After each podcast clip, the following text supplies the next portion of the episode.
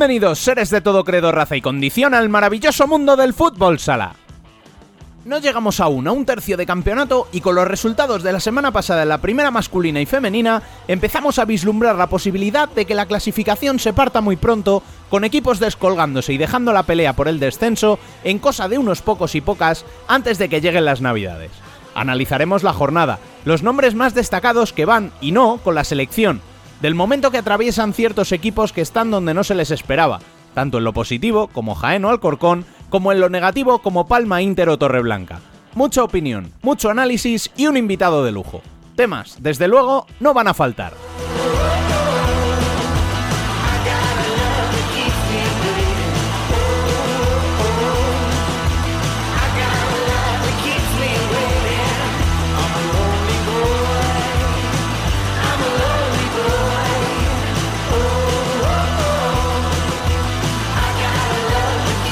Arrancamos como siempre recordándoos que podéis seguir informados de cuanto sucede en el mundo del fútbol sala en nuestras redes sociales, en futsalcorner.es y en nuestro canal de YouTube, o participar del debate en nuestro canal de Telegram. Al habla, una semana más, Rubén Robles. Sed todos bienvenidos a Futsal Corner, una visión global del fútbol sala.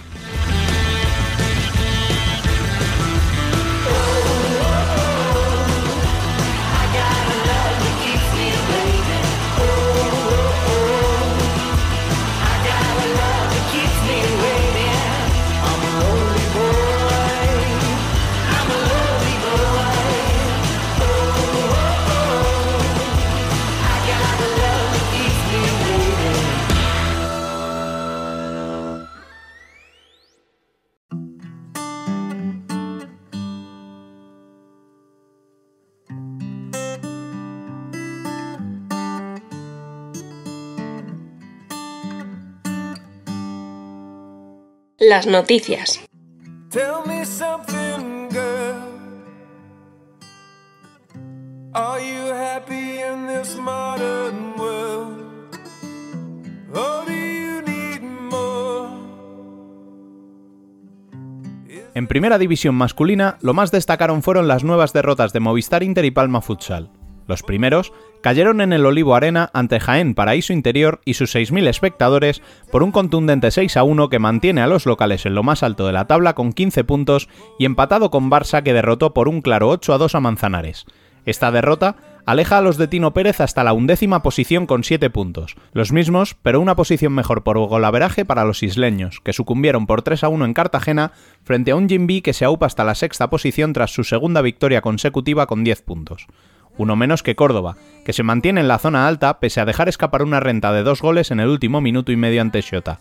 Un 3-3 que permite también a Xota seguir en puestos coperos, en los que entró el otro equipo navarro, unas Spill Jumpers Rivera Navarra, que derrotó a Industrias por 3 a 2 y que les permite auparse a la octava plaza en detrimento de los colomenses, que siguen con 6 puntos en la zona baja, acompañados de un Betis que es decimotercero y que cayó en paterna por 4 a 2 ante Levante, que se acerca ya al top 8 pese a todos los contratiempos del inicio. Burela volvió a caer, esta vez 4 a 1 en Valdepeñas. Los de David Ramos son también colíderes con 15 puntos, los mismos que Barça y Jaén. El cuarto es el Pozo, que se reencontró con la victoria en el siglo XXI de Zaragoza ante un Fútbol Emotion que, junto a los gallegos, ocupan puestos de descenso.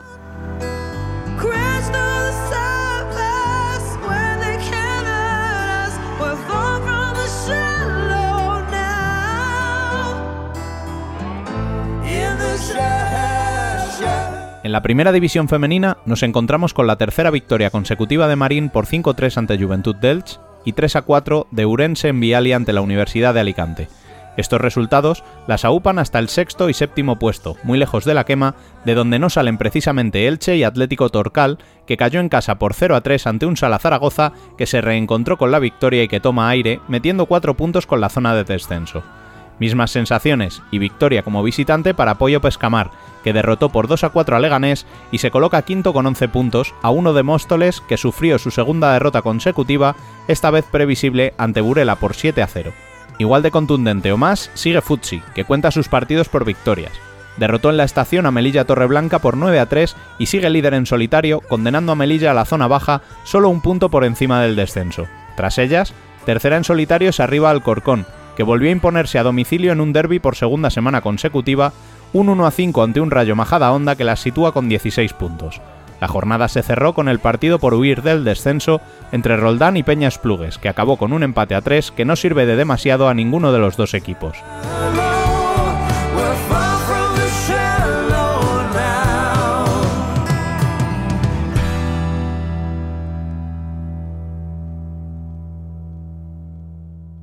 Terminado el repaso, es momento de saludar a Dani López. Muy buenas, compañero. Muy buenas, señor. ¿Qué tal? Bueno, ¿hasta dónde nos vamos a tener que ir esta semana para tomar café? Pues mira, no te voy a llevar, vamos, no voy a llevaros a, a ninguno de nuestros oyentes a un mal destino, porque nos vamos a ir a Tudela a charlar nada menos con el capitán del bar, con David García. Justo la semana que Rivera se coloca octavo. ¿Casualidad? Nah, sabes que no. Ya me lo suponía. Bueno, pues te dejo que charles con él y cuando termines eh, coges las llaves del podcast que te las he dejado al lado de la cafetera, ¿vale? Eh, ¿qué, qué- qué estás insinuando? Que te dejo al mando de los debates, que tengo cositas que hacer. Uf, pues que Dios no pille confesados. I'm a wanderlust king. I stay on the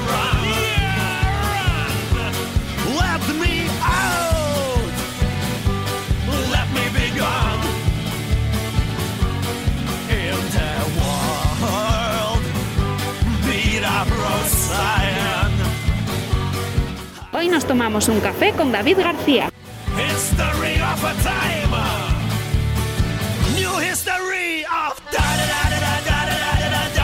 Bueno, pues está aquí con nosotros el cierre, capitán, diría casi emblema de, Rivera Navarra, David García, muy buenas.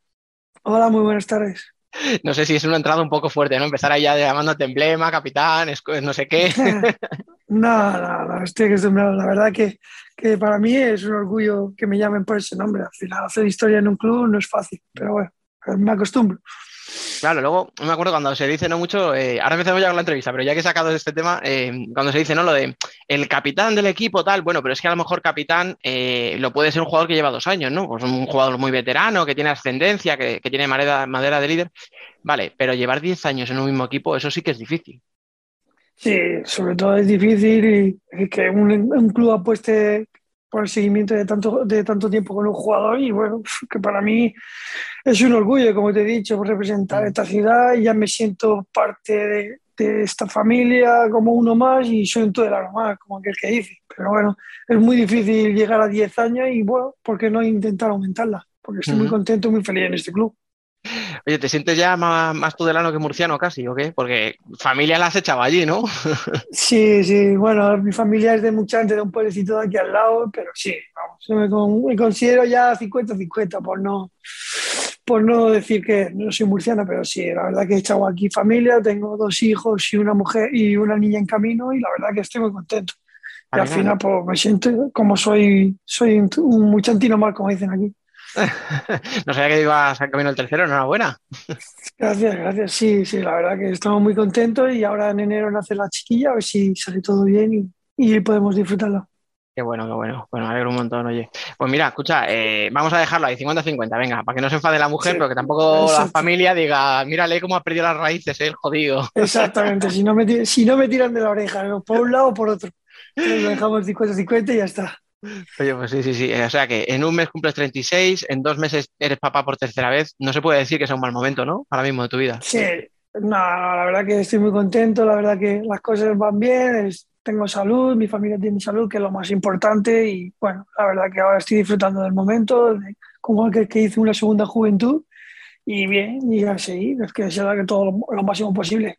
Eso te iba a decir, porque a nivel deportivo eh, he comentado lo de la edad, pero realmente si dijéramos tiene 25, yo creo que nadie se sorprendería porque no sé si estás en un momento, en el mejor momento de tu carrera, ¿no? Porque muchos jugadores ya me lo dicen, no, es que ahora ya no es como antes, que con 31 ya estabas cascado, que te dolía todo, ahora se recupera más. Yo no sé si te sientes eso, en tu mejor momento o ya, eh, bueno, No, yo creo, yo soy de la filosofía de que, de que al final la edad es un número que no te marca nada. Al final tú tienes que mirar al jugador que era el rendimiento. Hay jugadores que maduran a los 32 y hay jugadores que maduran a los 18. Yo creo que estoy en un buen momento, me siento bien físicamente, ya te digo, no tengo molestias, no tengo fatiga. Sí que a lo mejor por la edad, pues porque es- pierdes un poco de, de velocidad y todo eso, pero vamos, yo creo que lo que hay que mirar es el rendimiento y creo que mi rendimiento está siendo óptimo y bueno, y creo que es lo que hay que mirar. Al final los clubes mucho dicen, no, este jugador de 36 años, de 35 ya es mayor, no, no, pero tú tienes que mirar el rendimiento de- del jugador, ¿sabes? Si un rendimiento hay jugadores que te van a rendir a los 36 y hay jugadores que te van a rendir a los 18. Es mi opinión, ¿sabes? Es una humilde opinión, pero, pero bueno, yo ahora me siento bien, el club me está apoyando y la verdad que me siento como si fuera que tuviera, sin, sin exagerarte, 21 años. La verdad que no tengo molestias, aguanto los partidos como, como si nada y todo lo que me ponga. Estoy hecho un torito, como que Ahí está. Estás hecho un chaval, pero a veces estás hecho un veterano con, con experiencia. O sea, pues perfecto, no se puede pedir más. Así, Sí, así cualquiera no cuenta contigo, ¿verdad? Como para que Pato dijera otra cosa. No, no, Pato, Pato está muy contento, la verdad, pues eso que al final, pues claro que al final tienes que cuidarte, el, el- como dicen eh, los profesionales, el no entrenamiento es muy importante también como el entrenamiento. Yo cada vez que me pongo las botas, mi, mi padre me inculcó que tenía que dar el 100%, ya sea un entrenamiento, ya sea un partido, pues eso hago y luego ya pues el no entrenamiento, el descansar bien, el alimentarse bien, pues todo eso es importante porque eso al final, claro que no influye. Todo, todo, todo, por supuesto. Oye, y hablando un poco ya de- del equipo, eh, ¿cómo se vive? Porque ahora, mira, precisamente hablando, ¿no? De que eres uno de los veteranos y tal, ¿cómo se vive, pues eso, ser el capitán de Rivera y ver cómo casi todos los años, ¿no? Se te van cuatro o cinco compañeros, vuelven otros cinco nuevos, a veces chavalines que, que tienen casi la edad de ser tu hijo, casi, casi. Eh, el tener eso, ¿no? Que renovar constantemente el vestuario, el que vengan otros chavales y digas, jo, a ver qué tal son estos, el compararlos, porque al final yo creo, ¿no? Que como en todo, no se puede evitar compararlo con lo que había, eh, ya no solo dentro Sí. eh, de la pista, sino fuera también. No sé, ¿cómo lo llevas? Pues bueno, lo llevo bien, creo que esto es, o sea, son ciclos. Yo creo que hay gente que termina ciclos aquí, hay gente que sigue, pero lo llevo bien. Al final, pues te acostumbras a como si fuera que empiezas de nuevo una temporada, empiezas de cero para que los nuevos se adapten al proceso de parto, porque el sistema de parto es muy complejo y muy exigente, pues intentas volver de cero y bueno, todo muy repetitivo, pero al final, bueno, ellos te transmiten, la gente que viene nueva, te transmiten la ilusión y las ganas de, de comerte el mundo y eso también es bueno. bueno intentas cogerlo, la parte positiva de cada, de cada cosa y llevarlo a la mejor versión. Oye, el año pasado vimos, ¿no? Que lo pasasteis muy mal. eh, estuvimos toda la temporada hablando, ¿no? Fíjate, el año que cambia un poco la, hablando, ¿no? De, las, de los fichajes, como la estrategia, ¿no? Que optó el equipo, Sí. el club más por jugadores veteranos, con experiencia en primera. Salió mal al principio, luego remontasteis y estuvisteis incluso cerca de, de los puestos de playoff al final de temporada. Pero yo no sé si esa experiencia es la que este año ha dicho, bueno, de verdad que ha venido gente muy veterana, o sea, eh, Pintiño y tal, pero claro, Sí. ves el resto de, de nombres y son todo, pues otra vez, ¿no? Digamos, la, la política Rivera, podríamos llamarla. Sí, sí, bueno, yo creo que el año pasado fue muy duro y creo que se aprendió de ello. Yo creo que llegamos muy justo porque al final, como te he dicho, el sistema de pato es, es tardío, tardan en cogerlo porque son muchos conceptos y muchas exigencias y al final, pues, cuando vienes de otro club, pues la exigencia que, aquí te, te pide pato, pues máxima. Entonces, luego transmitirlo al partido, pues es difícil. Entonces, este año, a diferencia del año pasado, hemos tenido dos meses, pues gracias al Mundial, entre comillas, hemos tenido dos meses para poder trabajar bien con todos, sin lesiones ninguna, y al final, pues, bueno, creo que, que se ha forjado mejor, pero bueno, es un equipo que todavía el Aspil está en construcción, porque son siete jugadores nuevos o ocho, no, no sé ahora mismo, y al final, pues, el que todo encaje, en el que todo eh, digamos, tengan complicidad dentro de, de un campo es difícil. Entonces, esos dos meses no ha valido para mucho, pero todavía tiene que seguir. Al final, pues, pues cuesta, pero bueno, ahora estamos en una dinámica buena, estamos buscando más el resultado que, que el buen juego para que no pase lo del año pasado, porque lo pasamos muy mal, porque al final, el principio del año pasado fue muy duro, Mm. sí que nos repusimos al final, pero este año sí que estamos buscando un poco más, competir más y después luego vendrá los, eh, el buen juego. Pero bueno, creo que ahora estamos en una buena dinámica y creo que estamos llevando bien las cosas, Pato nos está llevando bien en el juego y creo que estamos compitiendo bien. Al final, pues, bueno, estamos en una posición, digamos, cómoda, pero bueno, no hay que relajarse. Ahí, ahora me estoy dando cuenta que ahí te ha salido la vena de capitán, porque te digo, eh, el otro día, después del partido contra Industrias, dice Pato en rueda de prensa, hemos sabido sufrir.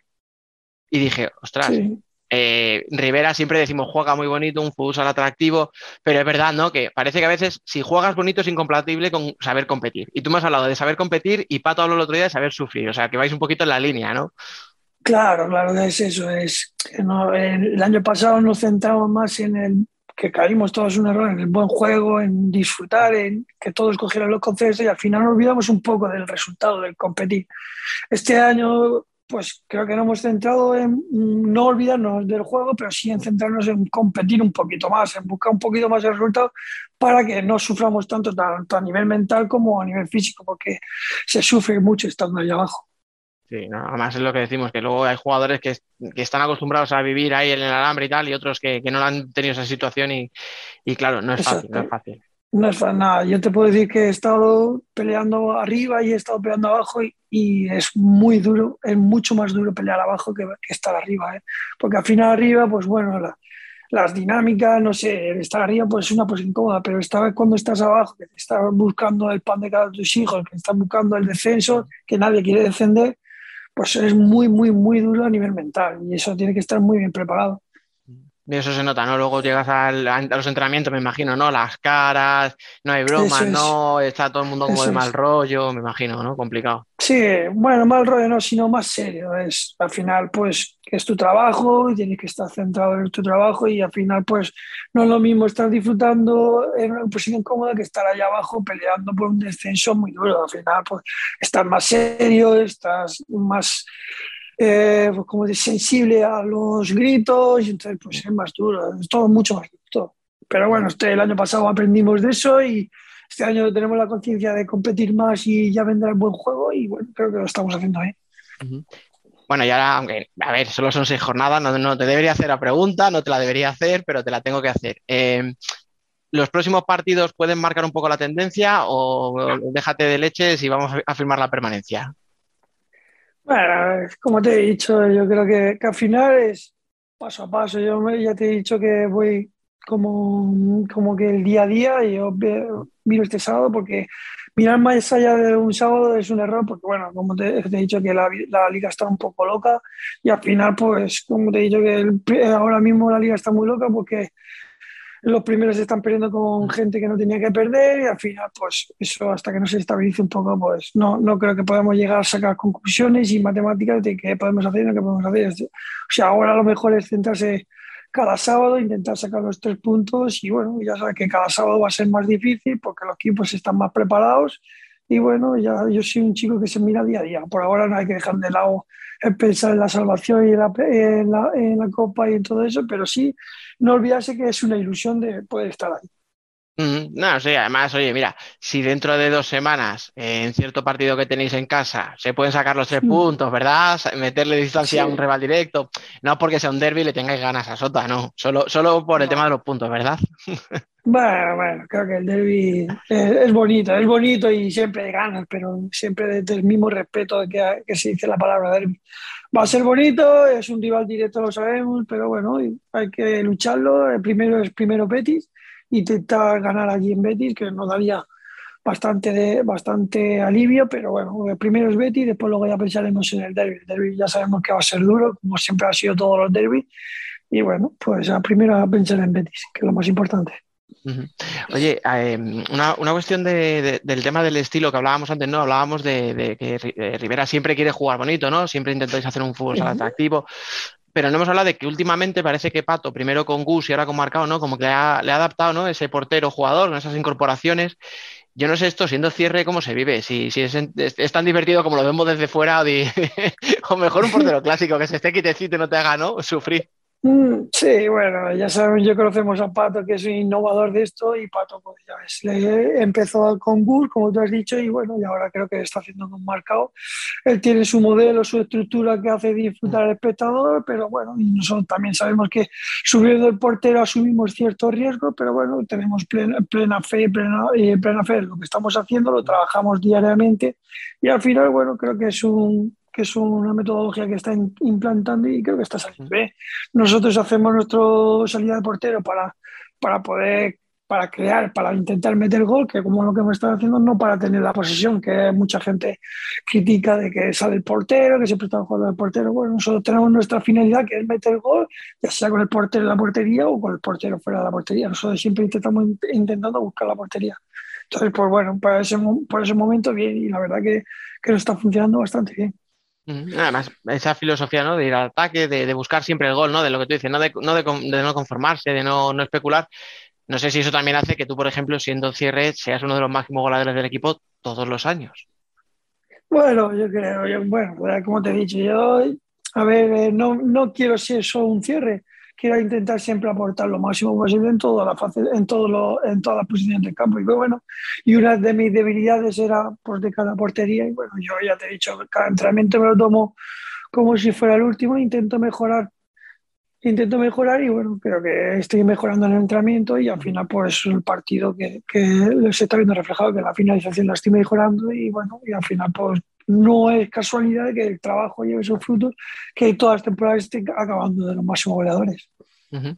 Oye, te hemos, hemos, mencionado a Pato un par de veces, pero, pero tenemos que mencionar a Ferran Plana, porque al final eh, se fue hace dos años por aquellos problemas eh, y de repente vuelve. No sé cómo, cómo es el reencuentro y cómo, cómo se vive el tener ¿no? A, al que ha sido tu compañero de vestuario y que por edad debería sí. seguir siéndolo, ¿no? Tenerle un poco al otro lado de la barrera.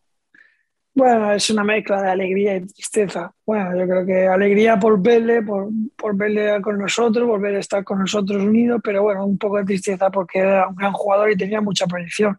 Al final, pues, pues la vida le, da, le dio un golpe muy duro y bueno, pues ha sabido revertir esa situación y buscar su, su sitio en el fútbol sala como está haciendo ahora y bueno, creo que ahora como segundo entrenador o como delegado, no sé cómo estará, pero como ayudante de Pato, pues creo que está haciendo su faceta y al final pues es un apoyo incondicional para nosotros, tanto dentro de la pista como fuera, porque al final él conoce el sistema, él conoce a los jugadores, es joven, ha pasado por ese proceso y creo que, que es una pieza que, fundamental y muy acertada por tanto la directiva, por haberlo firmado, es muy acertada haberlo traído y haberlo hecho de cuerpo técnico y al final pues es una pieza para mí fundamental para cada partido porque ya te digo que te da consejos, te ayuda, sobre todo a los chavales que piden consejos, que a veces se bloquean por tanta información, pues él te, te, te intenta pues ser el enlace entre Pato y él para, para que vaya todo más fluido.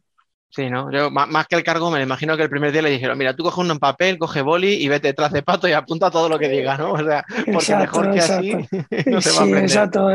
Claro, al final es como te he dicho, pues, el pato sí. tiene muchos conceptos, mucha exigencia y al final pues requiere mucha más concentración que a lo mejor en cualquier otro equipo, pero bueno, al final cuando sales de este equipo, sales mucho más nutrido, más tácticamente que si hubiera sido otro equipo de, de, cualquier otra liga, porque al final la exigencia de Pato es tanto te exige en ataque como en defensa. Al final le tenemos que decir, eh, Pato, tranquilo, no, que, que, a ver, que tú, claro, que tú has sido muy bueno y al final, pues, claro, él le, él le como si fuera como, como jugador, era muy bueno leyendo y al final él lee a una rapidez que a lo mejor otros no lo leemos tan rápido. Entonces al final puede decir Pato que, que sí, que, que, que, leemos, pero no tan rápido como tú. Entonces, pues al final lo calmamos un poco, pero bien, bien.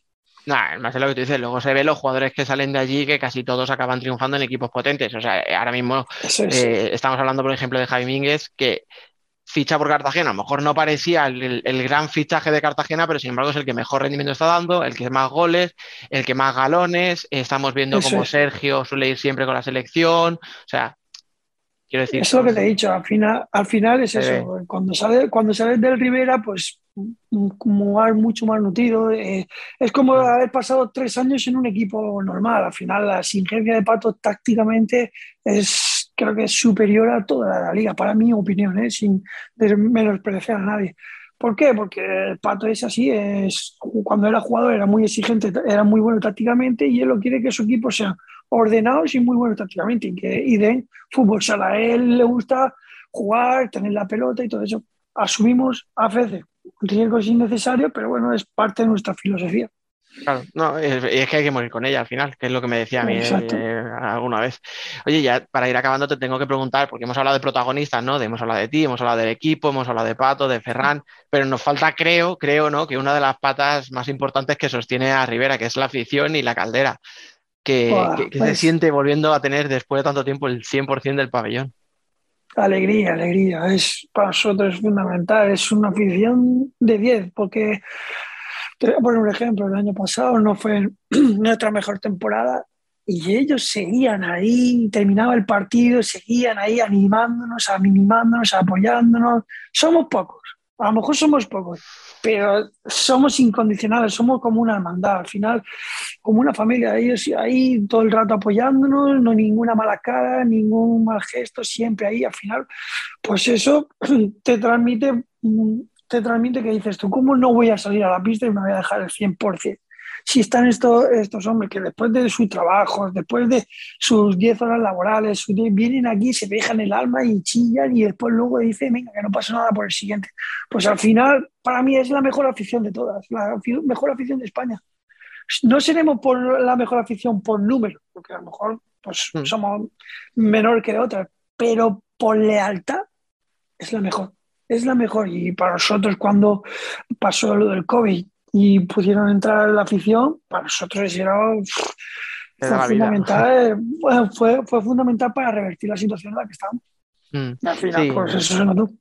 Claro, claro, no, pero si es que es así, o sea, al final cuando se habla de los ambientes, de, ¿no? de las aficiones locales y tal, parece, ¿no? Que es como un poco leyenda urbana, pero coño, es que es, es que es real, es que está ahí, o sea, es que eso influye, claro que influye. Claro, es como te he dicho, eh, ves gente que trabaja sus 10 horas y vuelve, va ahí al pabellón con un frío que, del copón y están ahí eh, ayudando, animando y para lo que te haga falta y todo. Y al final dices tú, si este tío está 10 horas trabajando y viene aquí y se deja el alma, ¿por qué yo no voy a dejarme el alma aquí? Si ellos lo que te piden es eso, que te dejes todo.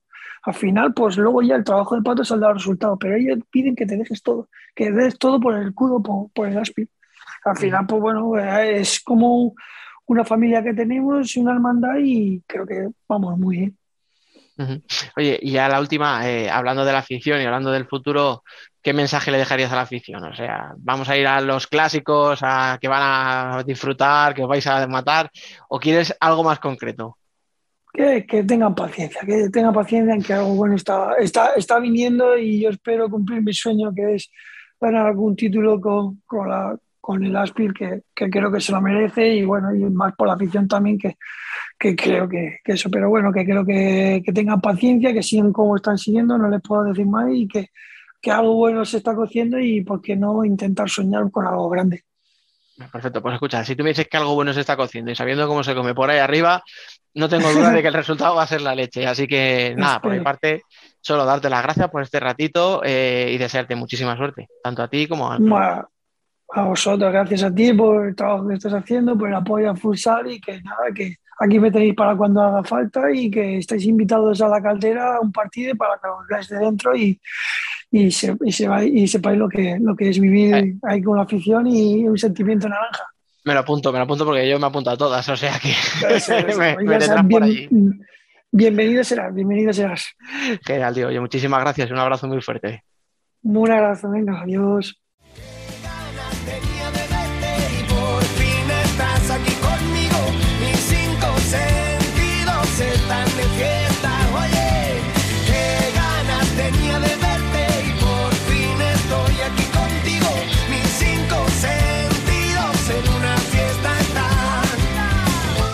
Debate.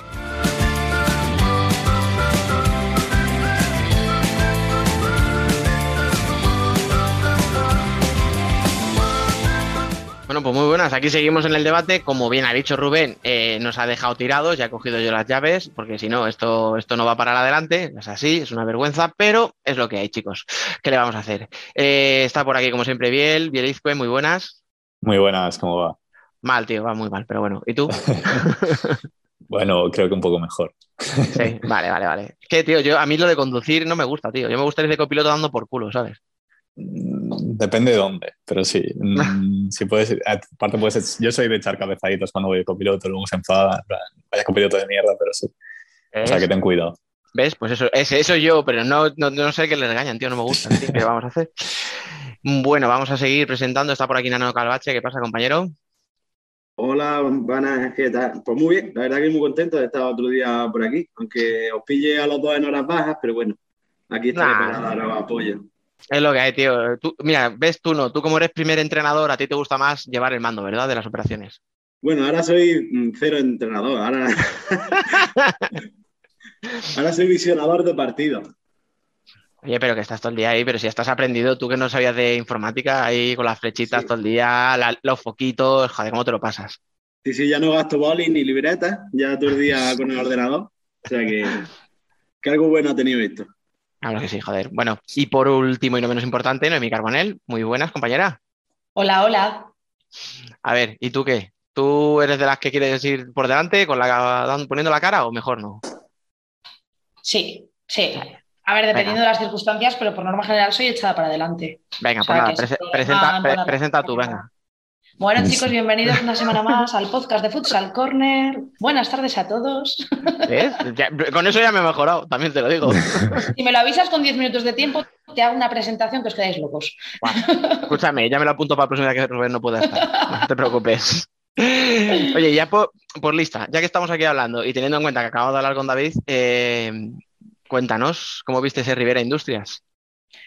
Pues bueno, desde la barrera todo se ve cómodamente, pero sufrimos, ¿eh? Fue un partido súper igualado. Eh, la moneda cayó de nuestro lado, podía haber caído del lado de Santa Coloma, podíamos haber empatado. De hecho, el míster tuve la opción de hablar con él cuando acabó el partido y el propio Pato decía, creo que lo justo hubiera sido un empate, pero bueno, es lo que le dije yo, para un día que la moneda cae de nuestro lado, no nos vamos a quejar. Muy contenta. Al final, yo creo que el resultado tanto este como el de la semana pasada contra Burela, te ayudan a materializar lo, los puntos que sacaste en Cartagena, con los que de entrada no contabas. Entonces, muy bien, la verdad que muy bien.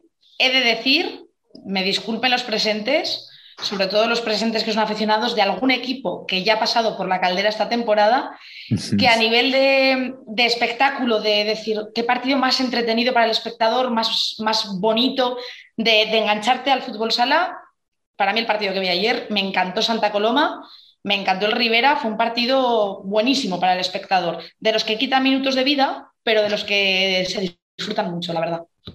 Biel, por alusiones, creo que iba por ti. ¿Qué va? Sí, em, luego tenemos que, tengo que comentar ese partido también cuando nos pongamos a, a rajar. ¿Ves? Hoy los dos pro- protagonistas, o el director, o el piloto y el copiloto, son Exacto. los que van a recibir palos, o los que vienen dispuestos a martirizarse un poco. Ya te digo. De hecho, escucha, eh, de las pocas victorias que hemos sacado este año precisamente contra Rivera. Pero porque la gente de Tudela es muy maja. Nos, nos ha visto esto. Vamos a dejarles que se lleven los puntos, que esta gente Claro. luego, si no, lo va a pasar mal. Sabíamos lo que os venía y dijimos, pobrecicos. Bueno, escucha, no sé, a todo esto el partido, eh, como tú dices, muy igualado. Lo que pasa que es verdad que también hacía falta ya una victoria en casa. O sea, al final, eh, las dos victorias fuera, en casa habías caído. El día de Valdepeñas, bueno, bien, vale, dar la cara, pero el día de Palma, hostia, se hizo, se hizo un poco bola. O sea, yo creo que también, siempre, ya que hablamos del ambiente ¿no? y de la caldera, hostia, que la caldera también reciba algo. Sí, sí, yo creo que eh, tuvimos muy mala suerte en general con los emparejamientos para el arranque de liga. Eh, en casa, pues eso, el primer equipo que recibes es Valdepeñas. Yo personalmente creo que dimos bastante bien la cara ante ellos y puede sonar exagerado, pueden pensar que me ciegan los colores, pero yo personalmente creo que era un partido en el que te da rabia perder porque tampoco ves que, que haya sufrido tanto contra el rival. Palma sí que creo que nos dio un buen meneo. También creo, lo hablé con Biel, que el resultado fue muy exagerado, se maquilla mucho la realidad del partido, porque los dos últimos te los meten al final del partido con portero jugador, cuando Rivera el pobre ya, los pobres ya no sabían cómo reaccionar. Entonces, bueno, sí que es verdad que, que más quiere la afición de, de Tudela que, que celebrar las victorias en casa, pues porque con tu gente en familia se disfrutan el doble. Pero bueno, también es verdad que por los emparejamientos que habíamos tenido hasta ahora, pues cabía en la mente de todos que pudiera ser que hasta este partido no pudiéramos celebrar una victoria en casa. Pero bueno, es verdad que cuando por fin llega ayer el ambiente, además ayer fue el primer día que en Tudela ya pudo entrar aficionados no socios del club y se notó, se notó, fue una muy buena entrada, un ambiente maravilloso. Así que bueno, contentos todos los que estábamos ayer allí y calentando motores para el siguiente partido en casa, que es el Derby Navarro. En dos ¿Quién, salva, quién salva el gol este con el Toto? Una falta que, que la salva en la línea. Eh, al final del partido salvó una David espectacular, pero ya, iba, ya íbamos 3-2, pero salvó una David que yo lo he visto en la repetición y digo, pero ¿de dónde sale? ¿Cómo lo hace? Mm, Vamos, espectacular. Ayer por la mañana, eh, o sea, el día del partido por la mañana fue Rivera Navarra te ofrenda a la patrona de Tudela, Santana. Y, y yo creo que en esa jugada apareció Santana con su manto y nos echó el capote, nos echó el capote, porque madre mía. Pero sí, sí, David salvó una a 10 segundos del, del final o menos, o sea, una barbaridad. No, yo la que tú dices, Nano, creo que tengo, la tengo en la cabeza, pero ahora mismo no me acuerdo quién es el que la saca. Es una jugada de falta, una jugada de falta que No Sí. recuerdo, no recuerdo. creo que es con 2-2. Creo que es con. Sí, con que- empate. pero además, escucha, es una que da en el palo y se queda como, como que no saben dónde está el balón, ¿no? Y la acaban No, sacando. es un remate limpio que, que va Ah, a pues. puerta de jugada ensayada y aparece ahí alguien tirándose al suelo y, y la saca pero en la misma línea. pues no. que Pues no recuerdo. Igual Pintiño, que también es de los que siempre llega in extremis a sacar ser. esas, puede, Puede ser. ser. Porque es un tío que es como muy aguerrido, es como David, es esa clase de jugadores que te llevan siempre todo al límite, a un paso más allá, entonces llegan a esa clase de acciones, suelen ser los que llegan a, esas clases de a esa clase de acciones. Entonces puede ser, ¿eh? Oye, ojito con Pintiño, ¿eh? O sea, la mentira de que hay que dosificar a los jugadores. O sea, 36 Ya. palos el tío, 36 con, con aspecto de tener 50. Porque el señor, cuidado, cuidado, no parece que esté, aunque luego el tío se chupa 30 minutos por partido y lo que tú dices, o sea, llega y llega siempre. Y es que se, se chupa un montón de Sí. minutos, o sea, es brutal, ¿eh? El fichaje. Es una pasada, es una pasada porque además lo que dice es que tiene ya una edad que, bueno, para el fútbol, para mí 36 años es nada, pero, pero en el fútbol sala ya es otra historia. Y de verdad, eh, ¿qué desayuna este señor por las mañanas? Que nos lo explique, porque quiero copiarle la receta, porque de verdad que es espectacular. O sea, tiene un nivel de... Pero por eso, porque es, yo creo que, que- que es esta gente que lo lleva en el ADN, lo de ser como muy aguerrido y, y, eh, ir siempre al límite y hasta el final como que no se le acaba la batería. Yo, Mm. vamos, ¿qué voy a decir? Desde aquí ya una fan de Pintiño para toda la vida. Hombre, O por favor. sea, me encanta, me encanta. Oye, y en clave Rivera, bueno, voy a hacer una- un último apunte, que es que me, me dijo Pato en, en la, en la previa que era un rival de su liga.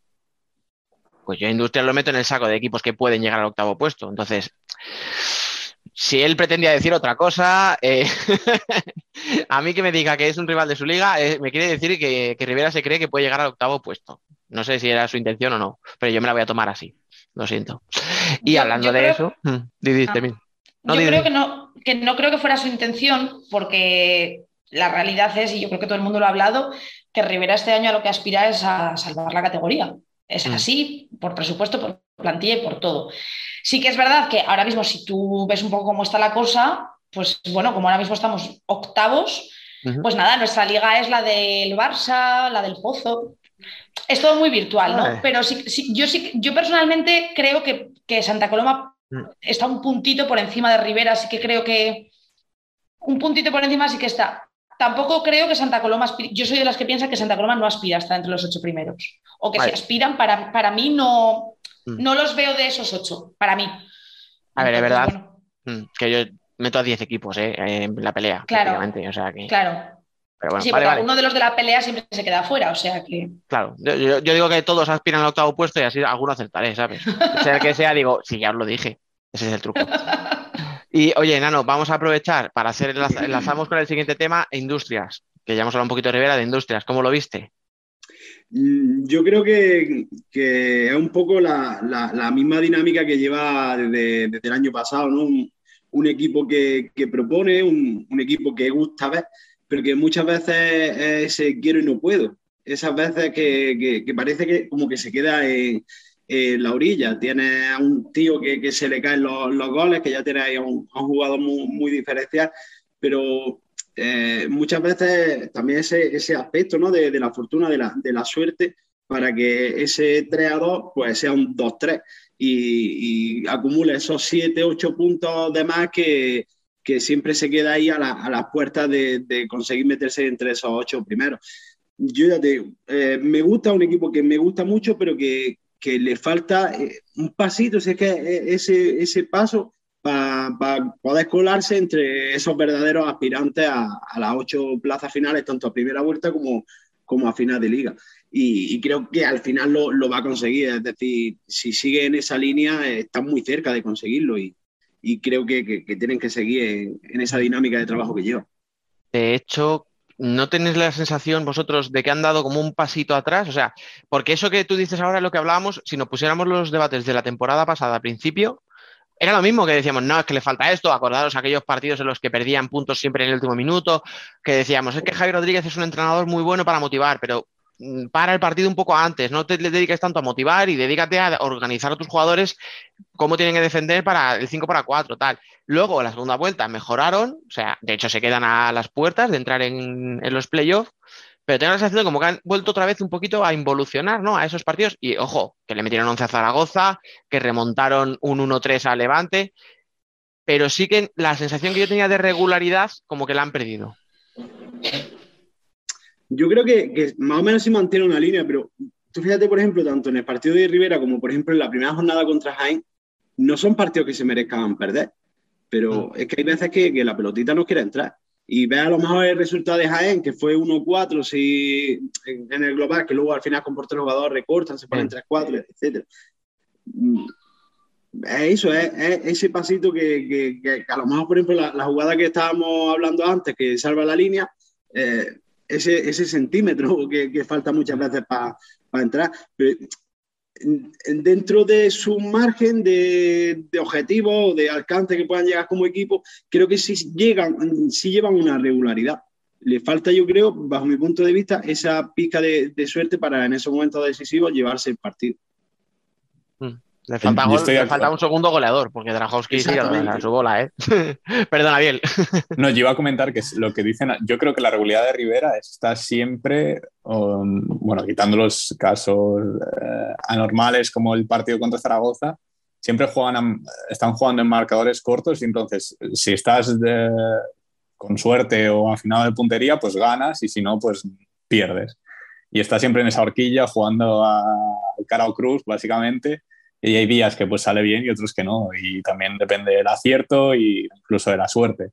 Eh, pero sí, esa es la, regularidad, la regularidad que tienen y, y de, que lo pueden solucionar con lo que habéis dicho, con otro goleador que al final es otro plus, otro aporte, mm, porque al final si, a ver, si pensamos en el Industrias de hace dos temporadas, es que nadie pensaba en un proyecto eh, como este en ese momento. Mm, es un nuevo proyecto que al final que sí, son muy jóvenes o algunos no tenían experiencia y les falta ese algo más que también con esta regularidad de saber que siempre están ahí, pues también es más fácil atraer a ciertos jugadores. Sí, sí, no nos olvidemos que cuando Javi Rodríguez llega a Industrias, eh, el equipo estaba peleando por no bajar. Uh -huh. ¿Sabes? Que ahora estemos diciendo que por estar a dos puntos de, o a tres puntos de la, de, del top 8, que está flojo, pues es buena señal. O sea, al final, eh, en otro, o sea, hace dos años estábamos diciendo, bueno, pues está fuera del descenso, está con cuatro puntos de. Pero no, no, me, no le medimos con la diferencia de puntos hacia abajo, sino hacia arriba, que yo creo que eso también es mérito del entrenador, obviamente. Bueno. Y eh, quería aprovechar para enlazar con el siguiente tema, que es el tema de mmm, que da nombre al capítulo de esta semana, del programa que es que si creéis que es muy pronto a lo mejor, pero si vemos que se esté partiendo la clasificación. No sé si habéis, si tenéis en mente ahora mismo, eh, último Burela con un punto, penúltimo Zaragoza con dos, Manzanares con tres, son los únicos equipos que no han conseguido ninguna victoria. Cuarto por abajo, Betis con cinco y luego Industrias con seis. Teniendo en cuenta que parece, ¿no? Todos pondríamos como a Industrias y a Betis fuera, ¿no? De, de la pelea, en principio por el descenso, que sabemos que siempre hay una sorpresa y tal claro, se quedan tres. O sea, estamos hablando de que pueden ser ya solo tres equipos peleando por el descenso en la jornada 7 o, o, estoy siendo un poco, un poco atrevido. Para mí está siendo un poco atrevido. ¿Pero poco o mucho? Un poco. Yo soy una persona insegura por norma general para estas cosas, supongo que porque soy aficionada del equipo que soy y sé las vueltas que da eh, este deporte, sobre todo a los equipos, pues bueno, a los que no son los habituales de estar en la pelea, ¿no? Sí. Eh, es, a, mí, a mí particularmente sí que me llama la atención, eh, no tanto el tema de Manzanares, supongo que por el prejuicio de dar por sentado que equipo recién ascendido, más flojito tal vez, eh, lo de Zaragoza y Burela sí que me llama bastante la atención, especialmente lo de Zaragoza. todo puede pasar y todo puede caber, o sea, realmente yo, por ejemplo, miro por lo mío, yo soy consciente de que Rivera y Sota eh, son dos equipos que por presupuesto están muy por debajo de otros muchísimos, muchísimos de la liga. Y a mí lo que me sorprende no es tanto ver a Manzanares, Zaragoza y Burela tan abajo, sino ver, por ejemplo, a Sota y a Rivera por encima de gente como Levante Palma o Inter. A mí lo que Claro. me- verdaderamente me sorprende es eso. Por eso creo que todavía es todo muy virtual. ¿En qué momento podemos dejar de pensar que lo que estamos viendo es virtual? No lo sé, no sabría marcarte plan. A partir de la jornada 10 nos podemos tomar en serio lo que estamos viendo. Mm. No, todo está en cambiante. El año pasado Rivera, hasta pasada la Navidad, un poquito más, fue colista. Fuimos colista jornada tras jornada. No había manera de... eh, en la última jornada nos estábamos jugando meternos en playoff. O sea, más cambio que ese, pasar de ser colista a, a- sin esperanzas de ello, porque no era el objetivo del club y la afición no esperaba eso, ni muchísimo menos. Se tenían que dar una serie de resultados muy puntuales, ¿no? Pero eh, tenía, matemáticamente había opciones de que pudiéramos acabar metidos en el playoff. Cuando hasta enero habíamos estado últimos, últimos con seis puntos creo que teníamos. O sea, entonces realmente creo que todavía es muy pronto para hablar porque el mercado de invierno abre una, una serie de posibles cambios a muchísimos clubes y luego porque eh, todo puede pasar, porque es verdad que creo que es evidente que, por ejemplo, Zaragoza nos choca a todos. Ha jugado con equipos de la zona media-baja de la tabla y lleva dos puntos. Ha sacado dos empates, me parece, uno contra Sí. Burela y el otro eh, Manzanares. contra Claro, es que, Manzanares. es que esa es la historia, es que Sí, o están sacando puntos entre ellos encima. Eso o sea, es. Se están es rezando, que- quiero decir. Que, que ese- Claro. tú dices, bueno, Sí. no ha perdido, pero, pero, te, pero te ha metido dos Claro. puntos de ventaja. Al, al final, eh, el club que, que es de los que está más siempre por la zona media-baja aspira a puntuar contra esos mismos clubes que también están en su zona. Entonces, claro, sí que es verdad que Zaragoza dices, joder, es que está así jugando contra quien ha jugado. Cuando em- tenga que empezar a enfrentarse a los que son de la zona alta, mm, como sigan la misma tónica, es verdad que dices, ahí ya sí que te estás descolgando de mala manera. Pero ahora mismo, ahora mismo yo creo que todavía es un poco pronto para hablar de que se estén descolgando completamente, de que no se pueda salvar el tema y tal. O sea, yo creo que es que solo llevamos seis jornadas, nos queda tanto por ver y por contar que para mí todavía es un poco pronto. No, no, bien, ¿lo veis igual? Yo, vamos, eh, creo que, que analizando un poquito así a los, a los equipos, ¿no? Burela sí sigue en esa línea de, de estar siempre coqueteando con esos puestos, algo que, que sí nos esperábamos y que creo que va a perdurar eh, durante la temporada. Zaragoza creo que también está involucionando un poquito a, a esa zona. Eh, ya no solo a nivel deportivo, sino también eh, no hace mucho, pues había otros problemas que, que también salieron a la luz y que ahora no lanzan un poquito. Y además también, eh, factor psicológico, por ejemplo, ha dejado este año dos ventajas eh, de dos partidos que, que tenía ganado, como el 0-4 contra Manzanares, que, que remonta Manzanares al 4-4, y el otro me parece que fue un 1-4 contra Betis, que gana Betis 5-4. Eh, son seis, eh, cinco puntos que, que ha dejado de, de, ganar, porque al final solo saca un punto de esos seis. Entonces, que ahora no eso te lastra un poquito.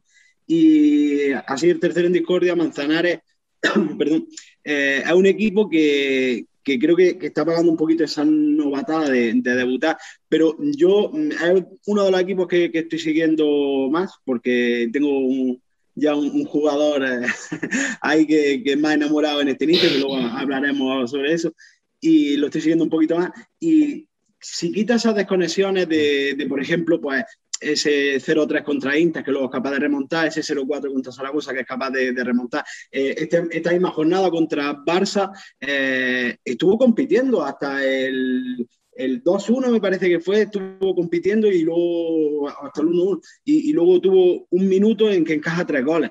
Entonces, Manzanares, en el momento que, que, que consiga eh, esos 40 minutos, no tener esas desconexiones tan graves, por el nivel de juego que está mostrando, el nivel defensivo, el entrenador que tiene, que para mí es uno de los grandes que tenemos en esta liga, yo creo que es un equipo que sí puede salir de, de esa zona.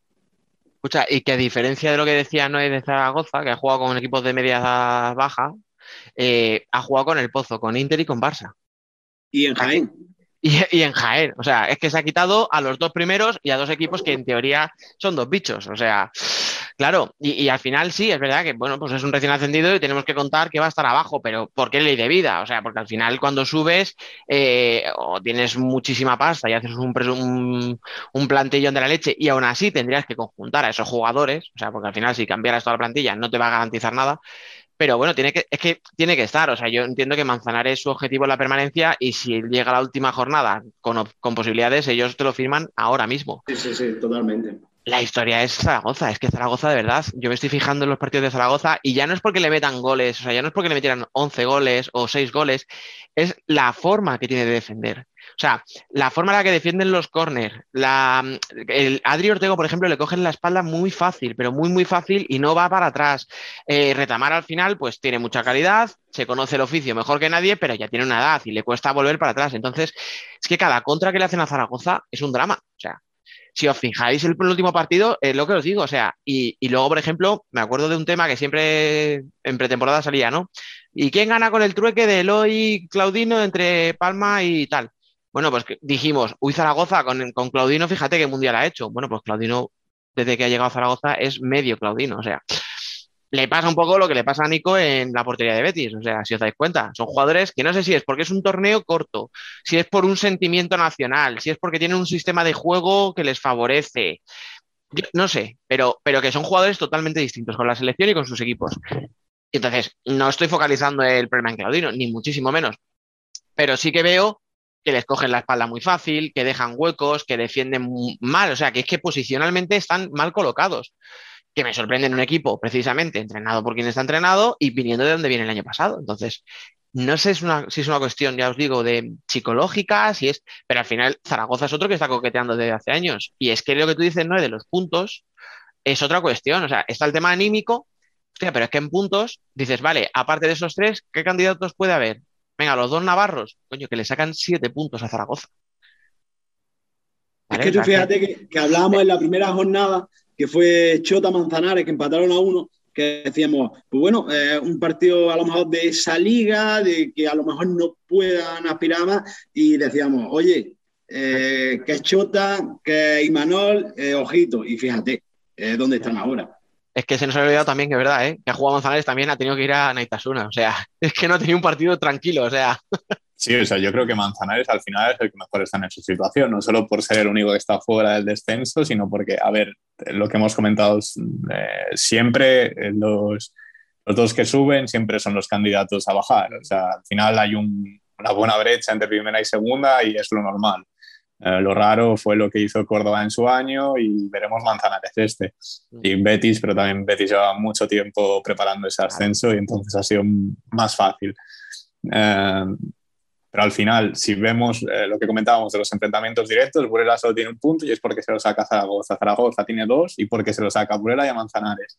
Manzanares tiene tres por el este de Zaragoza y porque empata también a Sota y a Inter que parece poca cosa, pero no pero, lo es. Pero es un punto contra Sota Inter, efectivamente. Sí, sí, sí. Y, y, al final no es lo mismo Zaragoza, que viendo la temporada pasada, igual contaba con esta, volver a estar luchando por Copa y Playoff y, y verte en esa situación. Y González, que bueno, tiene asumido que pues, va a estar abajo y pues no se afronta de la misma manera a nivel psicológico. Uh -huh. ¿Veis? Como poco a poco os estoy llevando yo a mi terreno, ¿eh? Me no, no, yo estoy, o sea, yo creo que va a ser así. Al final tiene que cambiar no. mucho la cosa, que sí que aún es pronto, pero vamos, el año pasado sí, Rivera estaba abajo, pero creo que todos tenemos esa esperanza, o, porque sabemos cómo funciona Rivera, tenía muchos jugadores nuevos, muchos lesionados, y pues no, al final, sí. eh, según qué tipo de estilo, según qué, mm. sí, según qué formas de jugar, pues no se adaptan en seis partidos. Yo además, ya, ya os pregunto en serio y sin, sin, sin ironía. ¿Qué equipos veis que pudieran caer? Porque, bueno, siempre puede haber una sorpresa, ¿de acuerdo? O sea, podemos decir, no, Industrias no lo vemos y que Industria de repente se venga abajo. O Betis con ese proyecto y esos fichajes no va a estar sufriendo y de repente puede pasarle, pero no sé si les veis, no sé si veis alguno, pues tipo eso, un Córdoba que de repente se desfonde o, Sota que esto sea toda una ilusión y vuelva a bajar. Claro, es que por eso os pregunto, o sea, de verdad, sinceramente, ¿qué equipo creéis que puede ser candidato, o sea, que, que pueda sufrir un poquito pa, para estar arriba. No digo que vaya a bajar, ¿eh? simplemente que esté en la pelea por el descenso. Yo ahora mismo, sinceramente, viendo la, dinámica que, lleva la liga, eh, si tuviera que, que, apostar por alguno porque hubiera que apostar a la fuerza, eh, me escama mucho el inicio de liga del Betis. Por lo que esperábamos, eh, por eh, estar consolidándose en la categoría, haber reforzado al equipo, tener unas expectativas bastante altas y a lo mejor eh, verte luchando por esos puestos que no eran los esperados, lo que hablamos siempre, ese, ese factor psicológico que es tan importante en los equipos, Mm, el saber competir para no meterte más abajo o el saber competir para meterte en una zona privilegiada. Entonces, creo que, que puede ser eh, el, el- el único candidato, bajo mi punto de vista, por eh, no saber a lo mejor competir en ese, para ese aspecto, eh, que, que pueda introducirse ahí. Bien, Noé. Yo no Sí, o sabría. sea, no sabría Yo hubiera dicho también verdad. Betis, porque al final es el más cercano y es que sí, podemos pensar en los que pensábamos a principio de temporada, o Shota, incluso Rivera, o incluso Córdoba, pero es que tienen eh, la media serían 10 puntos, y es que los de abajo tienen 2. O sea, es que eh, Zaragoza, Burela y Manzanares tienen que sumar esos puntos y los otros no los tienen que ganar. Sí, sí, están a Eh, tres, es están muy a tres victorias, ¿eh? A tres victorias están. Y es que como soy tan precavida, de verdad, mm, me cuesta muchísimo ahora mismo decirte, guau, pues yo creo que fulanito que está en tal sitio va a empezar. No lo sé, no lo sé. Es que en este deporte me parece tan difícil hacer predicciones que prefiero siempre no pillarme los dedos. Estoy de acuerdo con lo que dice Betis, lo que ha dicho Nano de Betis, y es verdad que si miras la clasificación es que realmente ahí están, o sea, le saca dos puntitos a Manzanares ahora mismo, que, que es lo que dices, que yo que sé, Sota Rivera, que desde un principio de liga eh, son- desde antes de empezar la liga, sonaban para estar abajo junto con Burela y Manzanares, tonteando con los descensos. Y ahora mismo es que es lo que- también lo que ha dicho Biel, mm, todos esos tienen que sumar puntos y que esos dos no los sumen.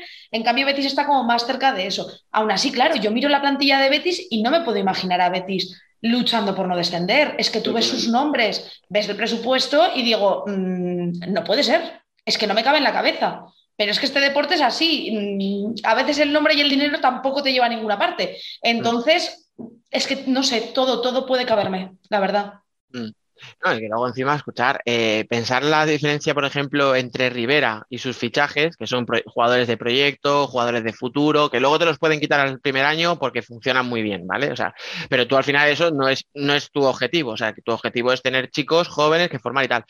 Si os fijáis, el proyecto de Betis es un proyecto que llevamos años viendo que es un proyecto inmediato. O sea, es un proyecto que necesita rendimiento y resultados ya porque es eso, o sea, tiene jugadores como Lin, como Joselito, que son jugadores top, que les conocemos de hace mucho tiempo, pero ya son treintañeros largos, o sea, bueno, Joselito a lo mejor los tiene recién, no lo sé.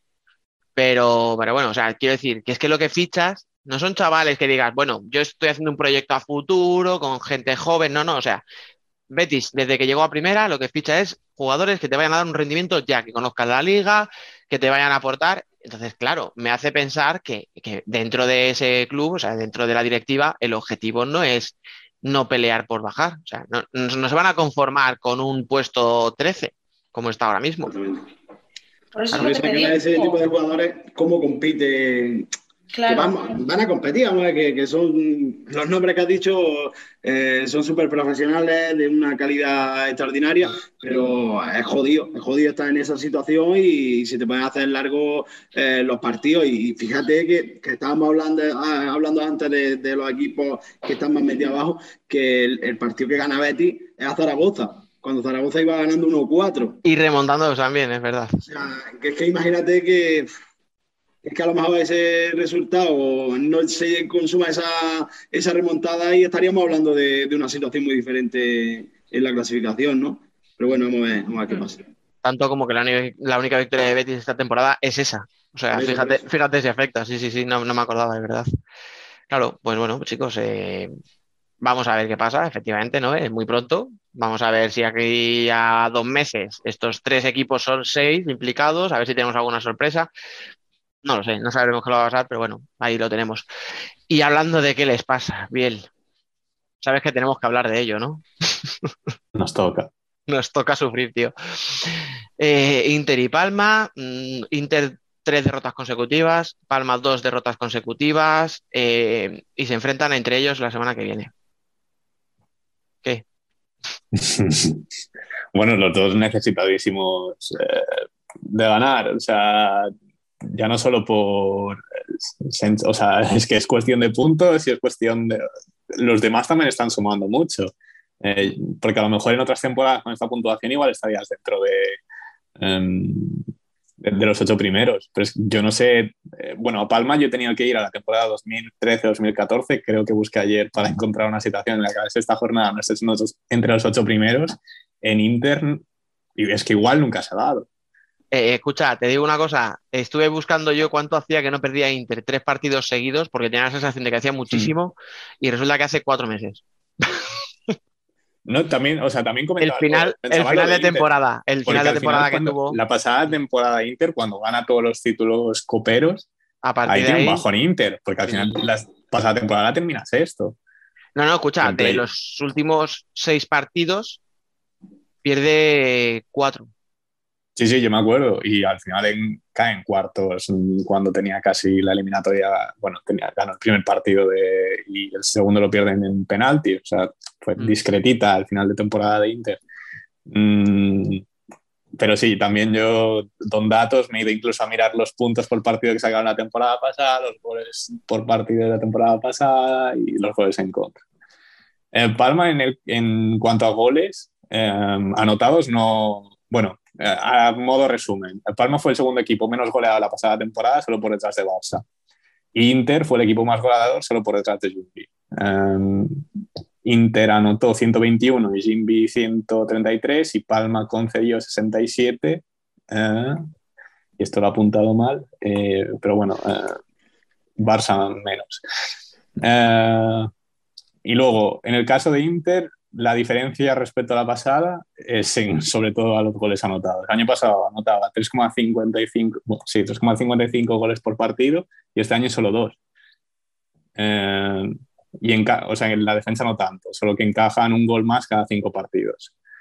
Y Palma sí que en la defensa, es una sangría. O sea, hay errores individuales, mm, errores colectivos en la defensa balón parado, que es que Palma es su mayor baza siempre a la defensa y este año está siendo una sangría.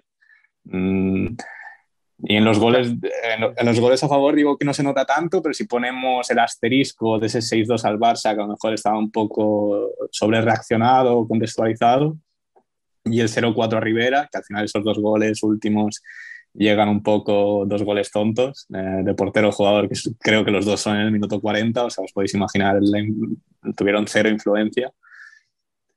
Mm, pues sí que a lo mejor se notaría, pero en cuanto a sensaciones y supongo que en el vestuario, bueno, en Palma, a Inter no lo puedo analizar tanto porque no he visto todos los partidos. No, dale, dale, Palma, que ahora, le pego yo a Inter, no te preocupes. pero a Palma sí que se está notando y obviamente eh, todos sabemos a nivel psicológico eh, cómo funciona Palma o que se suelen venir abajo fácilmente y les cuesta mm, volver a estar arriba. Y pues si ya pasaba antes con marcadores, o sea, el año pasado la derrota de Copa del Rey, con- creo que fue contra UMA, puede ser. Sí, diría que sí. Em, Eh, sí, sí, sí. Eso es. sea, duró como tres partidos de liga y, y ahora llevamos esta racha o este inicio, pues supongo que también está pesando. Mm, y creo- esto lo hablé con Nano, creo que también eh, creemos que la sobrereacción a ese 6-2 contra Barça de pensar que ya es por ganar ese partido, ya pues, le dábamos los títulos a Palma y de repente el siguiente partido lo pierdes 4-2 contra Córdoba, el siguiente le empatas contra Levante en el último segundo haciendo un partido de mierda. Yo creo que los peores de Son Mosh en, mucho tiempo. Mm, pues eso también tiene que pesar, de repente verte que todo el mundo te, te daba besitos y abrazos y te, daba, te colgaba ya la medalla a, dar esa imagen. Pero escucha, a lo mejor lo estoy simplificando mucho, pero eh, joder, yo ya dije que a mí me sorprendía mucho el mercado de fichajes de Palma. No porque no haya fichado bueno, sino porque ficha tres alas, ficha un pivot o ala pivot, depende de dónde queramos colocar a Mancuso. Pero escucha, es que se fueron Rafa López, Lolo, Joao, Hamza. Eh, vale, Joao el último tramo está lesionado y no puede jugar, pero es que estamos hablando de cierres o de alas especializados en defender. O sea, son cuatro tíos que perfectamente, si tú te les pones a defender un 5 para 4, te, encaja que estén esos cuatro tíos. Hostia, es que a mí me sorprende. Yo no sé si es que tú que le tienes ahí y hablas con él y tal, si Vadillo ha intentado hacer un poco un cambio de estilo y no le está saliendo bien o qué, porque lo que es hombre por hombre, o sea, si, si hiciéramos típica colección de cromos de Panini, no te encajan los cromos, no sabes dónde ponerlos porque son perfiles muy distintos, tío, lo que tenía y lo que se ha ido, y, o sea, lo que se ha ido, perdón, y lo que llega. No sé si por ahí lo o puede sea, sí se, o se buscaba algo distinto, porque al final llevas tantas temporadas estando cerca y no lo consigues, pues optas mm, por otro, por otra, no, sí, por otro proyecto, por intentar otra cosa, cambiar ciertas cosas y pues una de esas era, eh, por eso ha sido sin mercado de fichaje. Y hasta el 6-2 del Barça, eh, todo era de rosa, la pretemporada de Palma es perfecta. O sea, gana al Pozo creo que fue 4-1, gana Levante igual, no, por hablar, 5-0 o algo así. Mm, en plan, tuvo enfrentamientos duros, por decirlo de alguna manera. No se enfrentó a, a- a equipos muy por debajo de su nivel. Y luego también le gana 6-2 al Barça, pero luego mm, parece que eso se ha, se ha venido abajo. Y sí, y esos jugadores que decías tú específicos, pues que ahora pues están eh, mostrando sus carencias.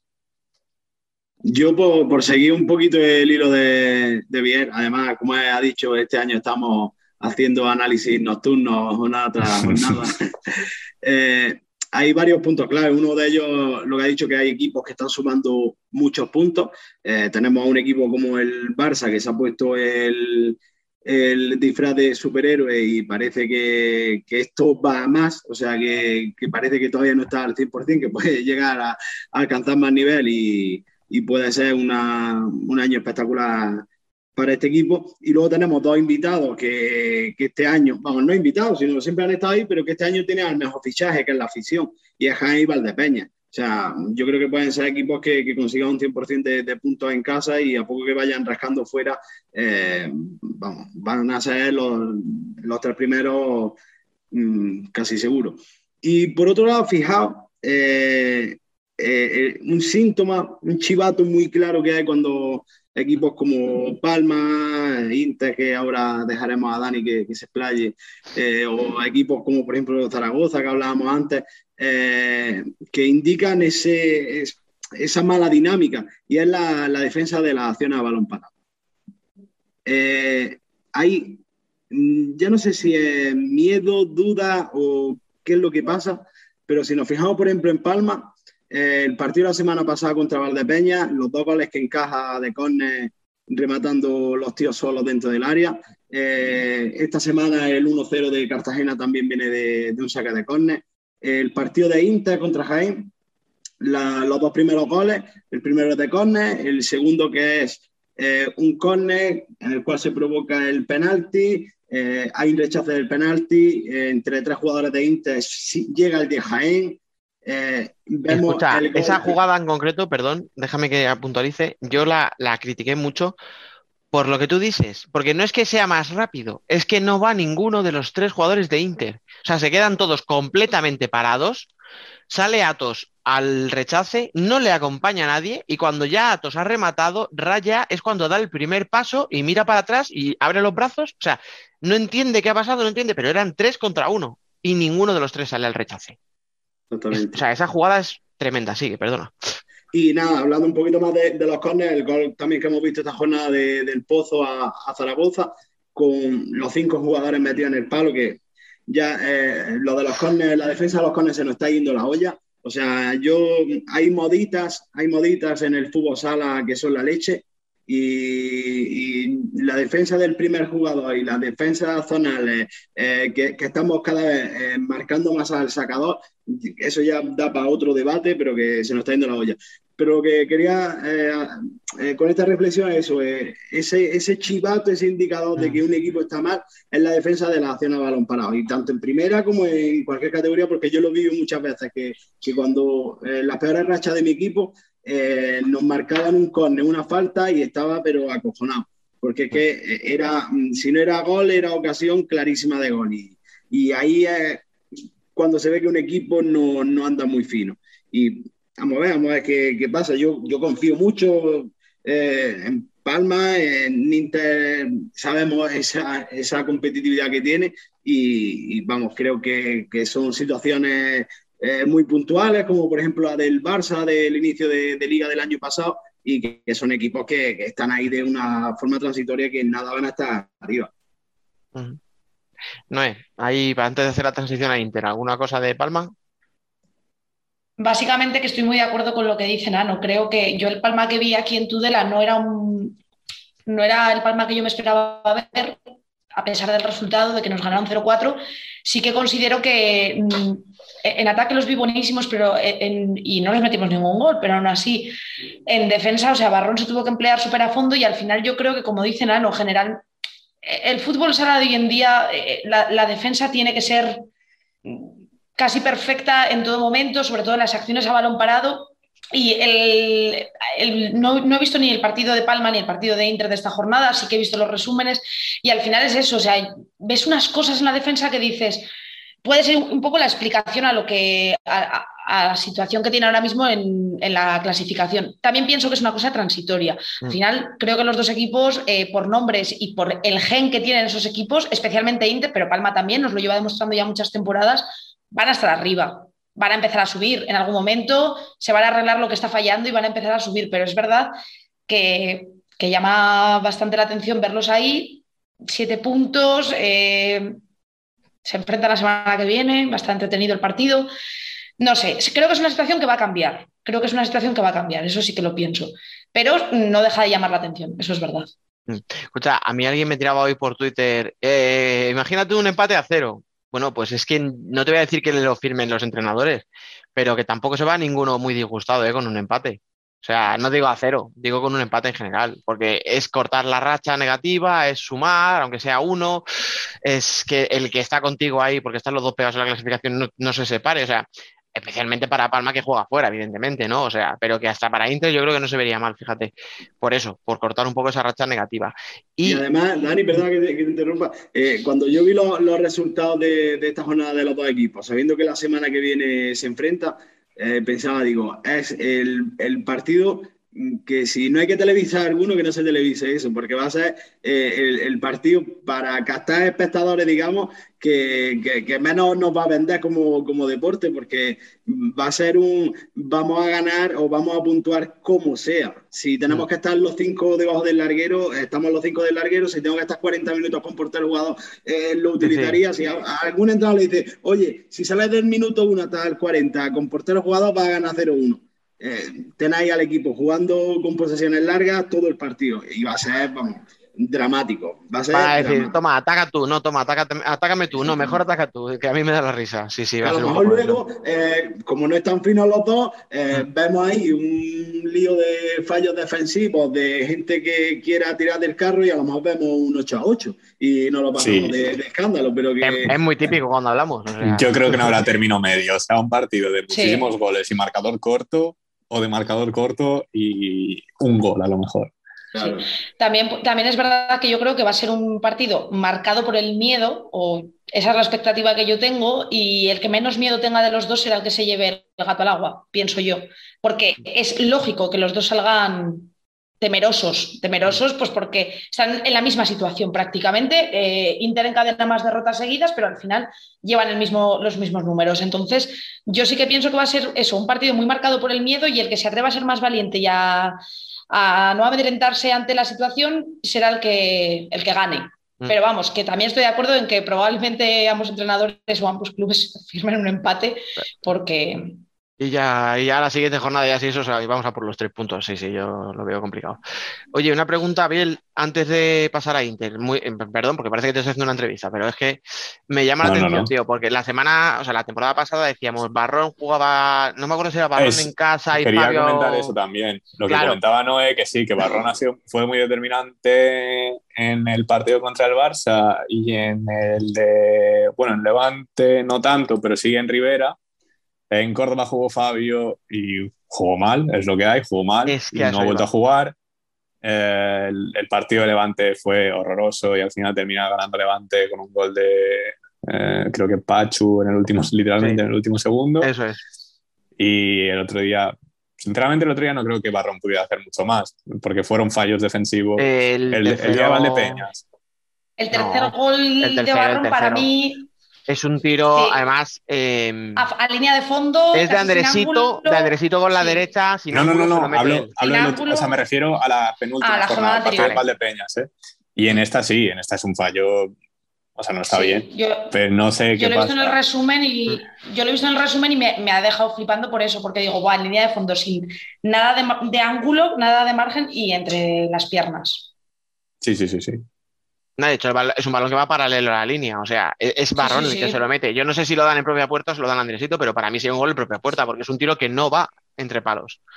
Se lo han dado a bueno. Andresito, pero sí. Más allá de la anécdota de para quién vaya el gol, me sorprende por eso, porque el año pasado estábamos acostumbrados a uno dentro, otro fuera, iban alternando mucho. Parece que Fabio efectivamente falló en Córdoba y había quedado un poquillo sentenciado, pero Barrón no lo estoy viendo tampoco fino. Entonces no sé si, si es circunstancial, si va a seguir alternando, entonces no sé cómo lo veas. Era.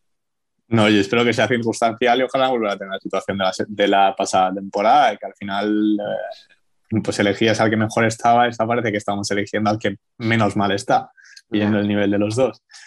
Pero, pero bueno, espero que todo sea una racha y que finalmente sea como lo del Barça el año pasado, que al final es un inicio complicado, que no deja de ser un proyecto nuevo, que sí, que continúan muchos jugadores, pero que al final se busca o se pretenden otras cosas distintas. Y, y nada, que, que no pese demasiado esa situación psicológica que comentamos, que siempre pesa demasiado en Palma.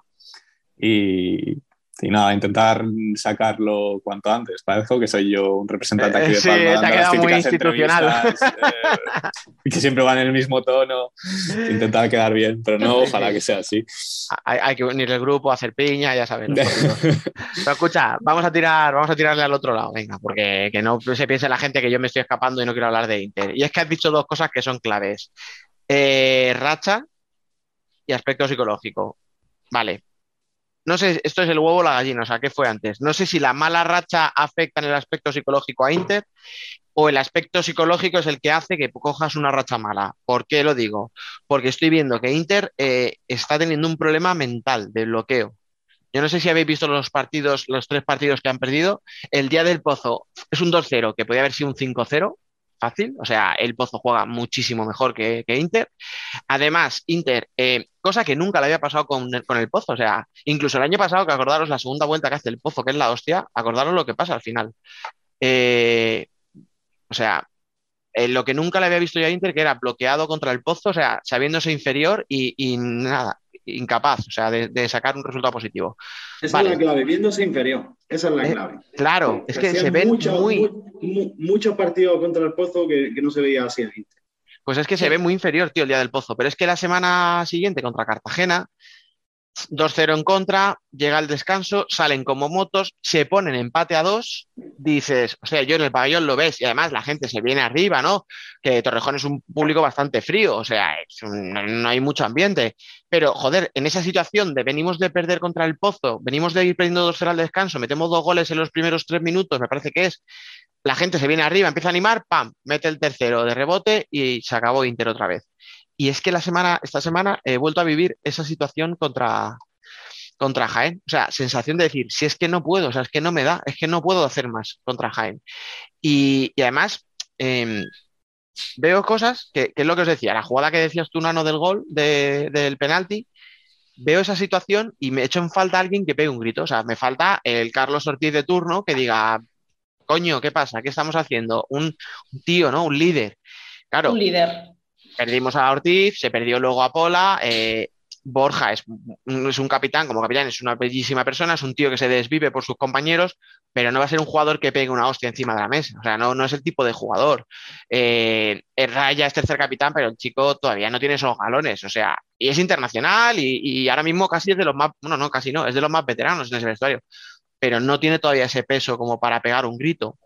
¿Y qué veo? Veo que me sorprende mucho a jugadores como Martel, como Saldise, a gente como Cecilio, son tíos de garra, de pelea, de lucha, ¿no? Lo que decíamos siempre de Inter, hostia, es que este equipo no se rinde, es que va, va, va. Y ahora de repente han dejado de ir. Entonces, les veo que agachan la cabeza cuando les meten un gol y dices, uff, es que, es que no están por la labor de, de remontar.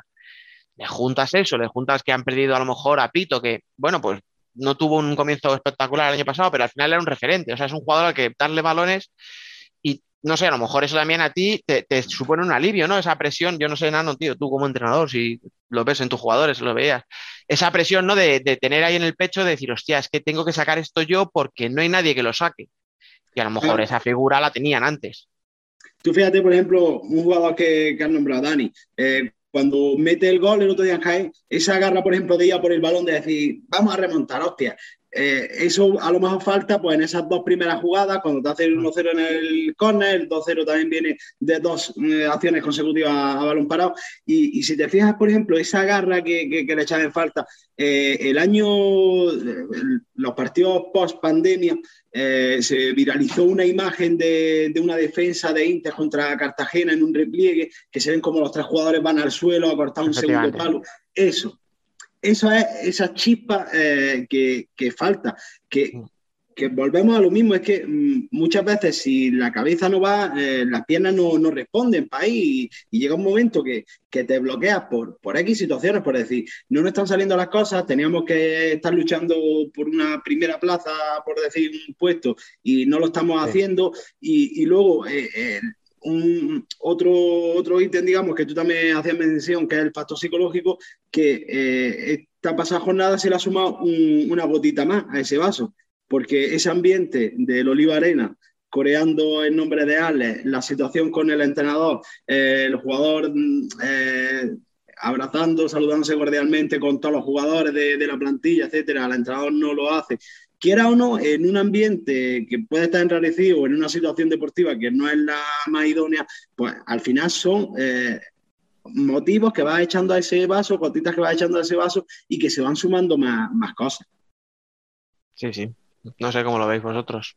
Yo sí que pienso que, que a Inter le está fallando muchísimo el, el factor psicológico, que a mí me parece primordial en cualquier deporte. O sea, creo que la psicología a nivel deportivo influye muchísimo más de lo que la gente piensa. A mí, lo que he podido ver de, de Inter, no, no pude ver el partido contra Jaén, pero vi el de Cartagena y vi el del Pozo. A mí la sensación que me da es que a Inter un gol le pesa por tres, de verdad. O sea, es la sensación que tengo todo el rato. Y al final creo que cuando Perdón, gol- perdón. ¿Sabes que literalmente es lo que dijo, lo que, además a pregunta que le hice yo en rueda de prensa, lo que me dijo Tino Pérez? Es que es así, literalmente y es que literalmente dijo, cada gol que nos trasluce". hacen nos cuesta como si fueran tres. Sí, y es lo que trasluce. Y por ejemplo, lo que hablamos, yo he podido ver el resumen de Jaén. Y cuando Dani Saldí se consigue meter el gol, que perdían ya eh, 5-0, creo recordar, Mm. y, y va con esa garra de tal cual.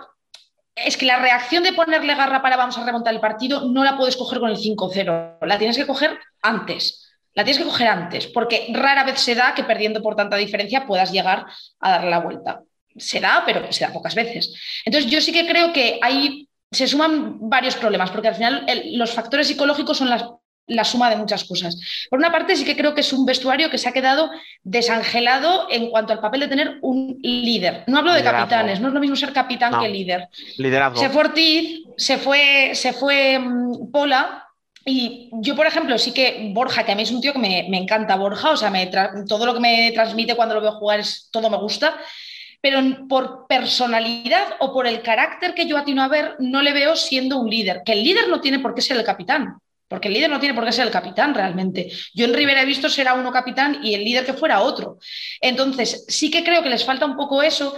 No sabría decirte qué persona puede asumir ese papel de líder, porque no es una cosa que se decida por votación, como la capitanía. Tampoco se decide por veteranía, se decide por carácter, Muchas veces por se tiene o no se tiene. Claro, yo, yo por lo que, por los jugadores que veo, a mí me pega como líder un Cecilio, un Eric Martel, porque los veo unos tíos con muchísimo carácter dentro de la pista, antes que un Borja o un Raya, por mucho que lleven más tiempo en el club. Entonces creo que falta eso.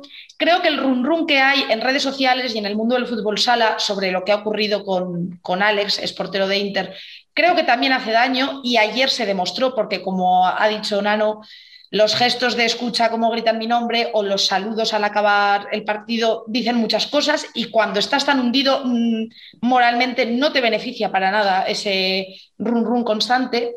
Y entonces, claro, todo eso te afecta psicológicamente y al final la pescadilla que se muerde la cola te afecta psicológicamente, no juegas bien, no tienes garra, no tienes esa sensación de me meter un gol, oye, no pasa nada, es un gol, vamos a intentar remontarlo. No, ese gol ya te, te, hunde, te hunde como si hubieran sido tres. Entonces, claro, mm, si sumas todo eso, sumas derrotas. Y si sumas derrotas, ¿cómo sales del pozo de estar hundido?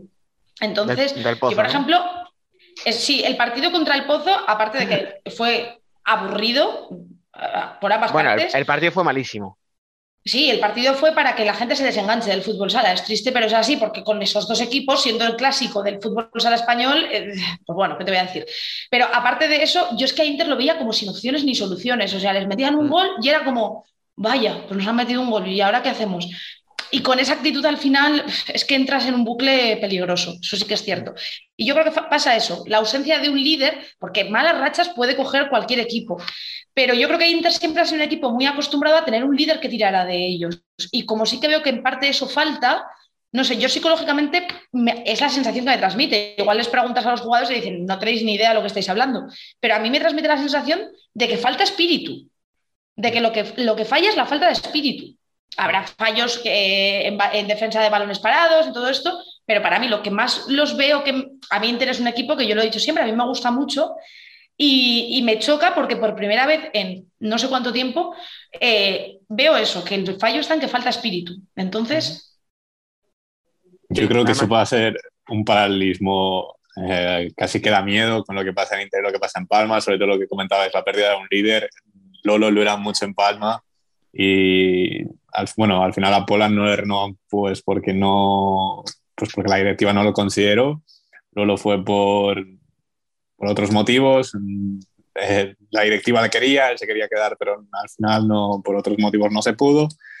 Y, y eso, los goles a nivel psicológico afectan muchísimo. Mm, De hecho, lo raro eh, el partido, bueno, también es que eh, el partido iba a comprar con el de Valdepeñas, que primero se pone Palma por delante, empata Valdepeñas, vuelve a ponerse Palma por delante, le vuelven a empatar, pero ya luego va todo el partido por detrás.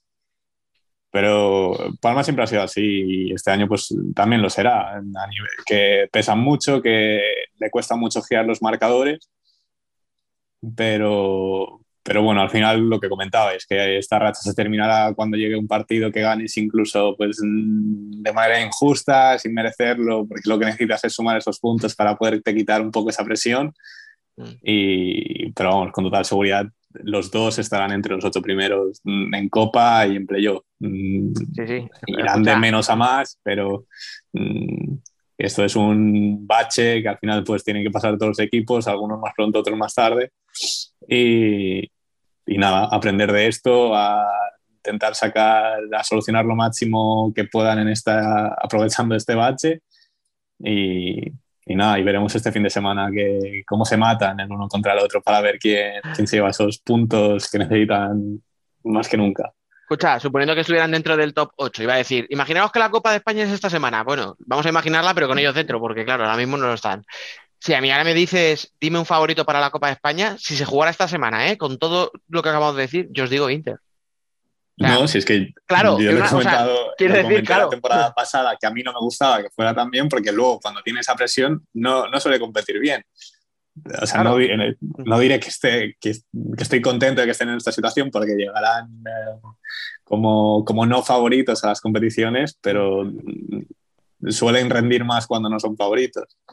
Claro, por eso digo que, o sea, después de todo esto, a mí me dices ahora mismo, dime, o sea, si se juega mañana la Copa, ¿a quién das como favorito? Yo sigo dando a Inter.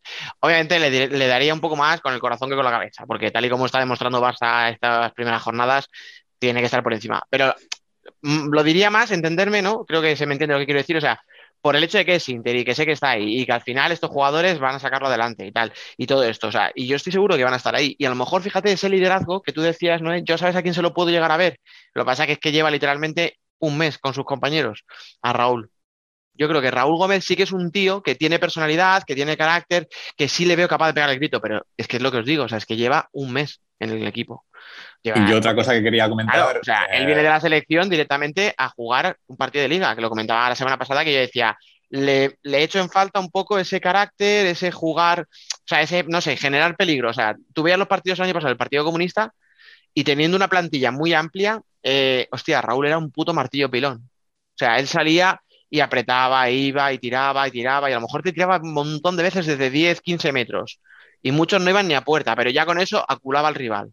Y ahora lo echo en falta. Pero sé que es que acaba de llegar y entonces tiene que hacerse un poco al equipo, el equipo a él, que Tino le encuentre acomodo, porque al final Tino, que si 4-0, que si 3-1, que si le pongo de pivo, que si le tiro un ala, que, o sea, tampoco está ubicado en el campo, entonces no le vamos a pedir liderazgo a una persona que todavía tiene que asentarse en la pista, pero que yo creo que puede ser ese líder que necesita el equipo eh, en un medio plazo, no sé, en dos meses, tres meses, no sé cuánto tiempo se necesita.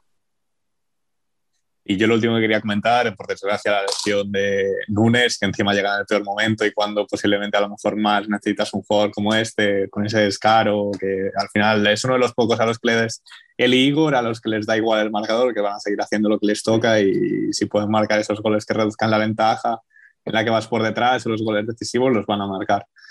Pero bueno, hasta enero no, seguramente no vuelva a las pistas, entonces toca, será un poco más duro esta remontar esto, pero bueno, mm, ya veremos que, cómo se las ingenian. Bueno, chicos, después de este mensaje institucional de Biel y mío, ¿eh? porque nos ha quedado muy.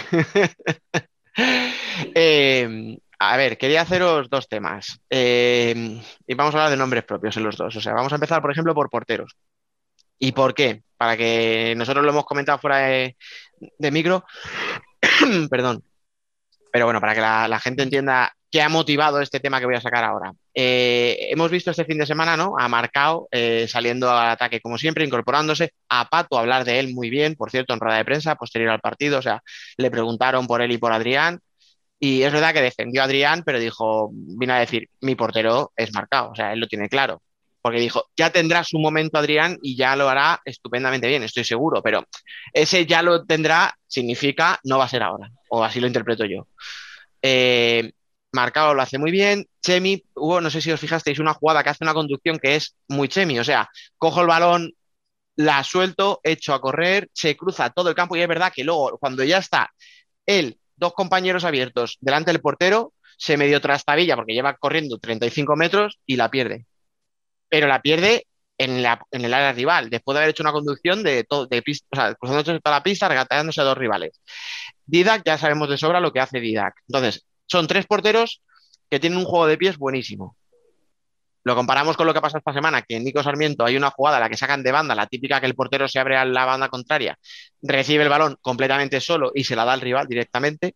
No meten gol porque la tira fuera, no me acuerdo quién, eh, de Córdoba, pero la tira directamente fuera, pero estaba con toda la portería vacía porque se la entrega directamente. Y hay otra conducción de Feisal que es parecida en el Barça Manzanares. Él echa a correr, bueno, de hecho, esta sí que cuesta un gol, es el, el segundo de, de, Manzanares, echa a correr con el balón, se trastabilla, la medio toca así de lado y se la deja a uno de Manzanares. Entonces, Nano, tú, entrenador, tú que ahora has tenido también que hacer cosas de porteros, que me consta, eh, siempre decimos, no, ay, es que, lo, es que en España no nos adaptamos al juego de, por, con el portero, que no pedimos que se incorporen. Vale. ¿Por qué? ¿Porque realmente no lo entrenamos o es que eso es innato, porque claro, Dida lo hace estupendo, Chemi lo hace estupendo, marcado, pero luego vemos otros y he dicho dos y que me perdonen porque no quería señalarles, pero bueno, es que es una, ha sido una semana como muy llamativa en ese aspecto. Yo, para empezar, eh, primero esto de, que el portero se incorpora al ataque, eh, lo veo como la nueva moda. Eh, igual que antes hablábamos de, de la defensa de los corners, eh, hace unos años el equipo que no jugaba de 4-0 no entendía de fútbol sala que casi nos, nos cargamos, extinguimos a los pibos porque había que jugar de 4-0 sí o sí, pasar de fútbol sala. Y a, hoy día parece que si tu portero no sabe jugar con el pie o no incorpora a tu portero al ataque, tu equipo no sabe de fútbol sala, no entiende de fútbol sala. Y vamos a partir de la base. ¿Tu portero sabe dar un pase? Si tu portero sabe dar un pase, incorpóralo de escándalo. y, y, te, y te adapta a eso yo he tenido, mm, por ejemplo, el, último portero que he jugado con los pies cuando estuve en Italia, tenía un portero que tenía un juego de pies brutal. Pues yo tenía en mi, en, en mi libro de estrategia, en mi planteamiento táctico ofensivo, lo incorporaba en ciertas situaciones donde jugábamos con portero, incorporábamos al portero al ataque. Porque sabía que tenía una superioridad eh, técnica, digamos, en ese momento en pista. Pero si tu portero no sabe jugar con el pie, no lo metas. Y si tienes dos porteros en plantilla y uno sabe jugar muy bien con el pie y otro no sabe jugar con el pie, pues adapta el quinteto que juegue con ese portero a que pueda eh, meter esa incorporación del quinto jugador y cuando juegue el otro portero tendrás que jugar de otra manera. Pero esto de hacer jugar por tal a un portero que no sabe darle con el pie, es que lo veo, lo veo incomprensible, lo veo incomprensible. Que se entrene o que no se entrene, volvemos a lo mismo. A un tío con veintitantos años, con 30 años, pues es muy difícil que le meta fundamentos individuales eh, que, no ha adquirido en, en, la formación, en su base. Si a día de hoy, eh, como muchas veces ponemos el ejemplo de los porteros brasileños, que la mayoría sabe jugar con los pies, si eh, en la base introducimos ese juego con los pies, de escándalo. Lo malo, que, que ¿cómo lo, lo, introducimos? ¿Lo introducimos ya jugando con niños de 9 años con un portero jugador? ¿O vamos a hacer que ese portero no se especialice en esa posición hasta una edad más, más larga y en edades más tempranas juegue de jugador para jugar? Por ejemplo, Jaime, Jaime, el portero que el año pasado debutó con el Betis y tal, eh, ese chaval, pues eh, como ha sido siempre un súper portento en su categoría, siempre ha jugado con la de arriba. Cuando iba con la de arriba, jugaba de portero y cuando iba con su categoría, con la de su edad, jugaba de jugador para mejorar el juego de los pies. Entonces, si, si trabajamos de esa forma los porteros en un futuro, podemos tener eh, muchos porteros eh, en nuestra liga que, que, podamos meterlos en ese ataque, en, ese, en esa situación de juego posicional, de escándalo. Pero si a día de hoy no los tenemos, nos vamos a forzar. Nos vamos a forzar. Es, es como lo, la referencia que hacía antes. Si tengo yo en plantilla dos pivos que son la leche, porque voy a jugar de 4-0 teniendo esos dos pivos, juego de 3-1. Y, y, así jueguen los 50 equipos restantes, jueguen de 4-0. Y voy a jugar de 3-1. Pero ya digo, lo veo como otra modita que, que estamos intentando meter y hay que jugar sí o sí con el portero y lo veo una cosa muy peligrosa, muy peligrosa. ¿Alguien se atreve a decir algo después de todo esto? Porque a mí me ha quedado perfecto. ¿eh? No, no. Yo estoy totalmente de acuerdo con Nano. O sea, aparte de que me puedo pegar horas escuchando a este señor hablar, es que, es que no puedo estar más de acuerdo. Al final es verdad que eh, lo que no, o sea, el papel de un buen entrenador sobre todo es sacar provecho a lo que tienes. Intentar meter con calzador algo que no tienes, intentar crear de la nada algo que no tienes, a mí me parece una pérdida de tiempo absurdo y muy poco mmm, funcional. O sea, yo entiendo que, por ejemplo, en Rivera jamás se jugó con un portero que jugase con los pies hasta que llegó Gus porque resulta que Gus sabía jugar bien con los pies. Pues obviamente Pato dijo, hostia, tengo esto, lo aprovecho, saco provecho de ello y tira que te va. Ha llegado marcado que también sabe hacer ese juego de pies, lo sigues aprovechando, pero si hubiéramos fichado un portero o jugase un portero que no tiene ese juego de pies, intentar al portero hacerle salir para que te pierda balones y te metan gol, es que es absurdo. Entonces yo creo que, que lo que pasa es eso, que a mí me, gusta mucho ver cómo el portero se incorpora al ataque. Me, se pasa muy mal cuando es el de tu equipo porque te pones muy nervioso de ver la portería vacía, pero es verdad que es un, sistema de juego que a mí personalmente me gusta mucho. Me parece que muchas veces te ayuda a generar, obviamente, muchísimo más peligro, pero sí que creo que hay casos, y no creo que sea tanto orden del entrenador como decisión personal de cada jugador, que ves que sale uno de portería, véase, siento señalar, pero el ejemplo de, de Faisas el otro día, ese, es que sale, sale, con todo. Si no es lo tuyo, no lo hagas. No pasa nada. No eres peor portero porque Didac lo haga y tú no. Yo entiendo que Didac lo haga. Es que Didac juega con los pies como jugaba su hermano Ferran. Es que es así, es muy bueno con los pies. Es un portero que es buenísimo con los pies.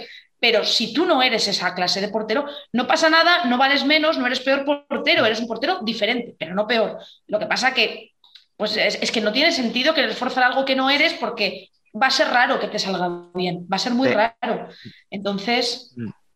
Iba a decir, de hecho, de hecho iba a decir que en este caso el tema del Barça y el de Betis, por poner los dos focos ¿no? que, que he comentado al principio, son muy distintos. Velasco, por ejemplo, en Inter jamás utilizó al portero porque Herrero no es un jugador para salir. De hecho, o sea, que me perdone, pero es antiestético. O sea, si le veis cómo sale, da, da cosica. O sea, dices, madre mía, ¿dónde va ese hombre? Y no lo hacía eh, nunca en Inter. Y ahora en Barça lo hace, pero porque Didac, digamos que te exige a utilizarle.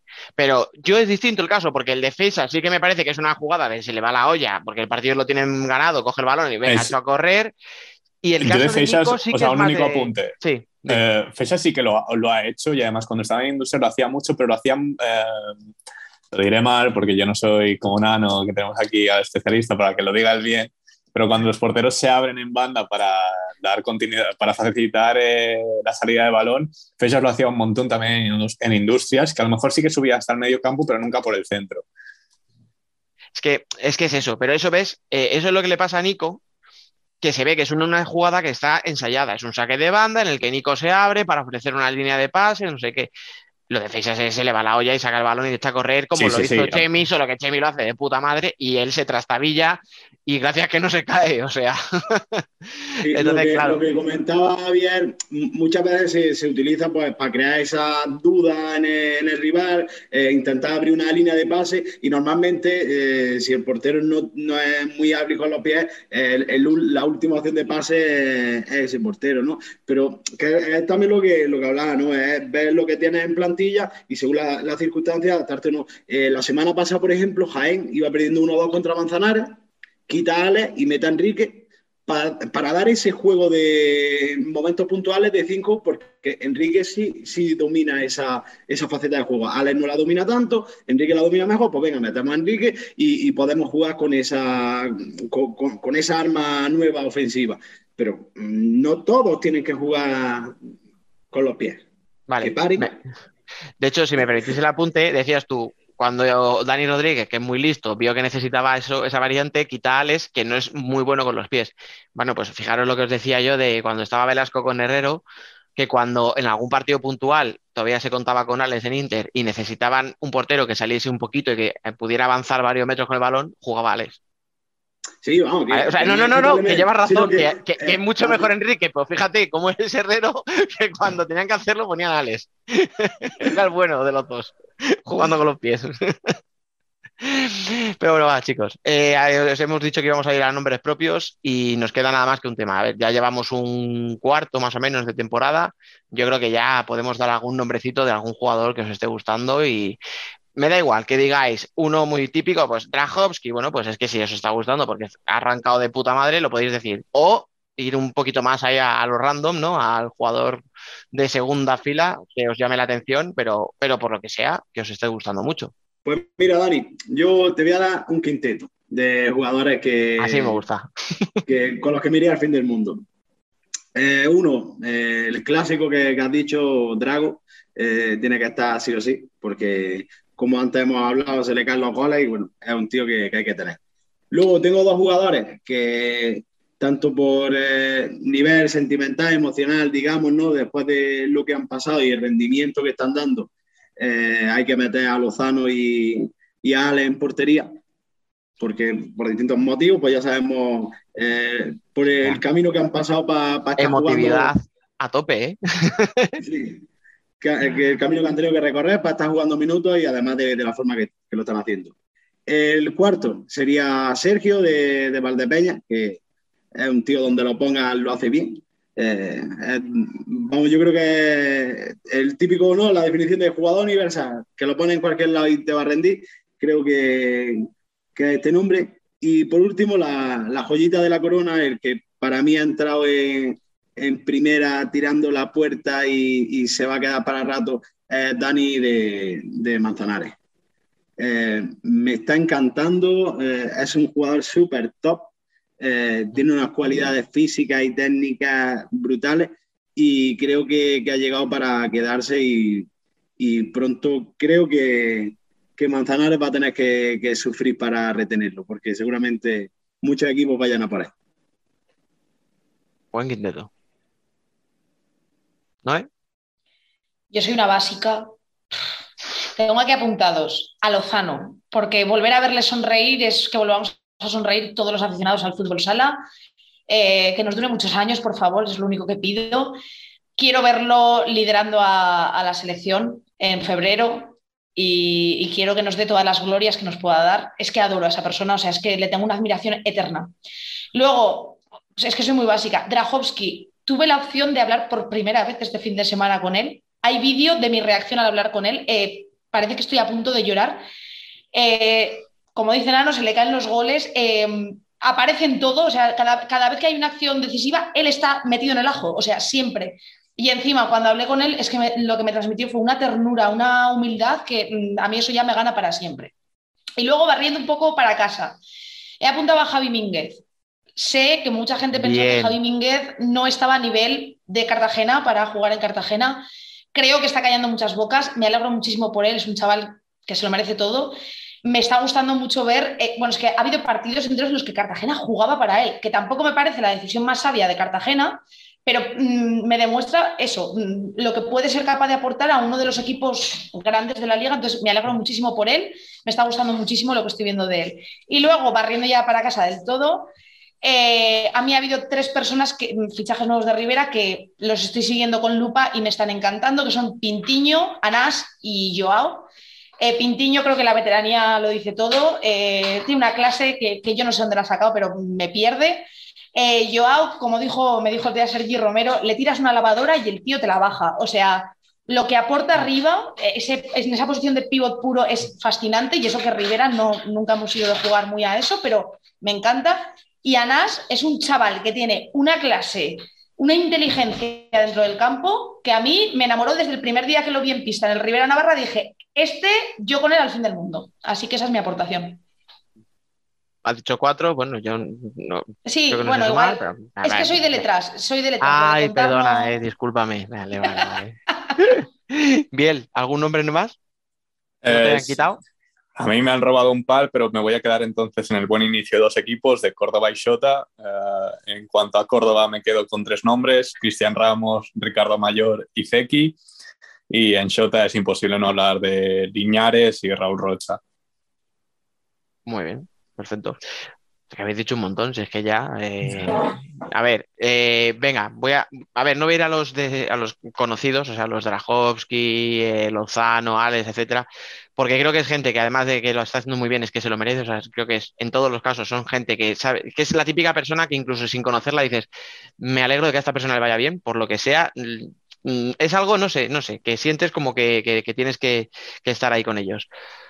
Eh, me has quitado Cristian Ramos, que yo en su momento cuando hizo el cambio Josan lo dije, eh, que me parecía muy acertado y se está la- demostrando que, ha sido muy acertado. O sea, obviamente eh, no es criticar a uno, es decir que el otro lo está haciendo muy, muy bien.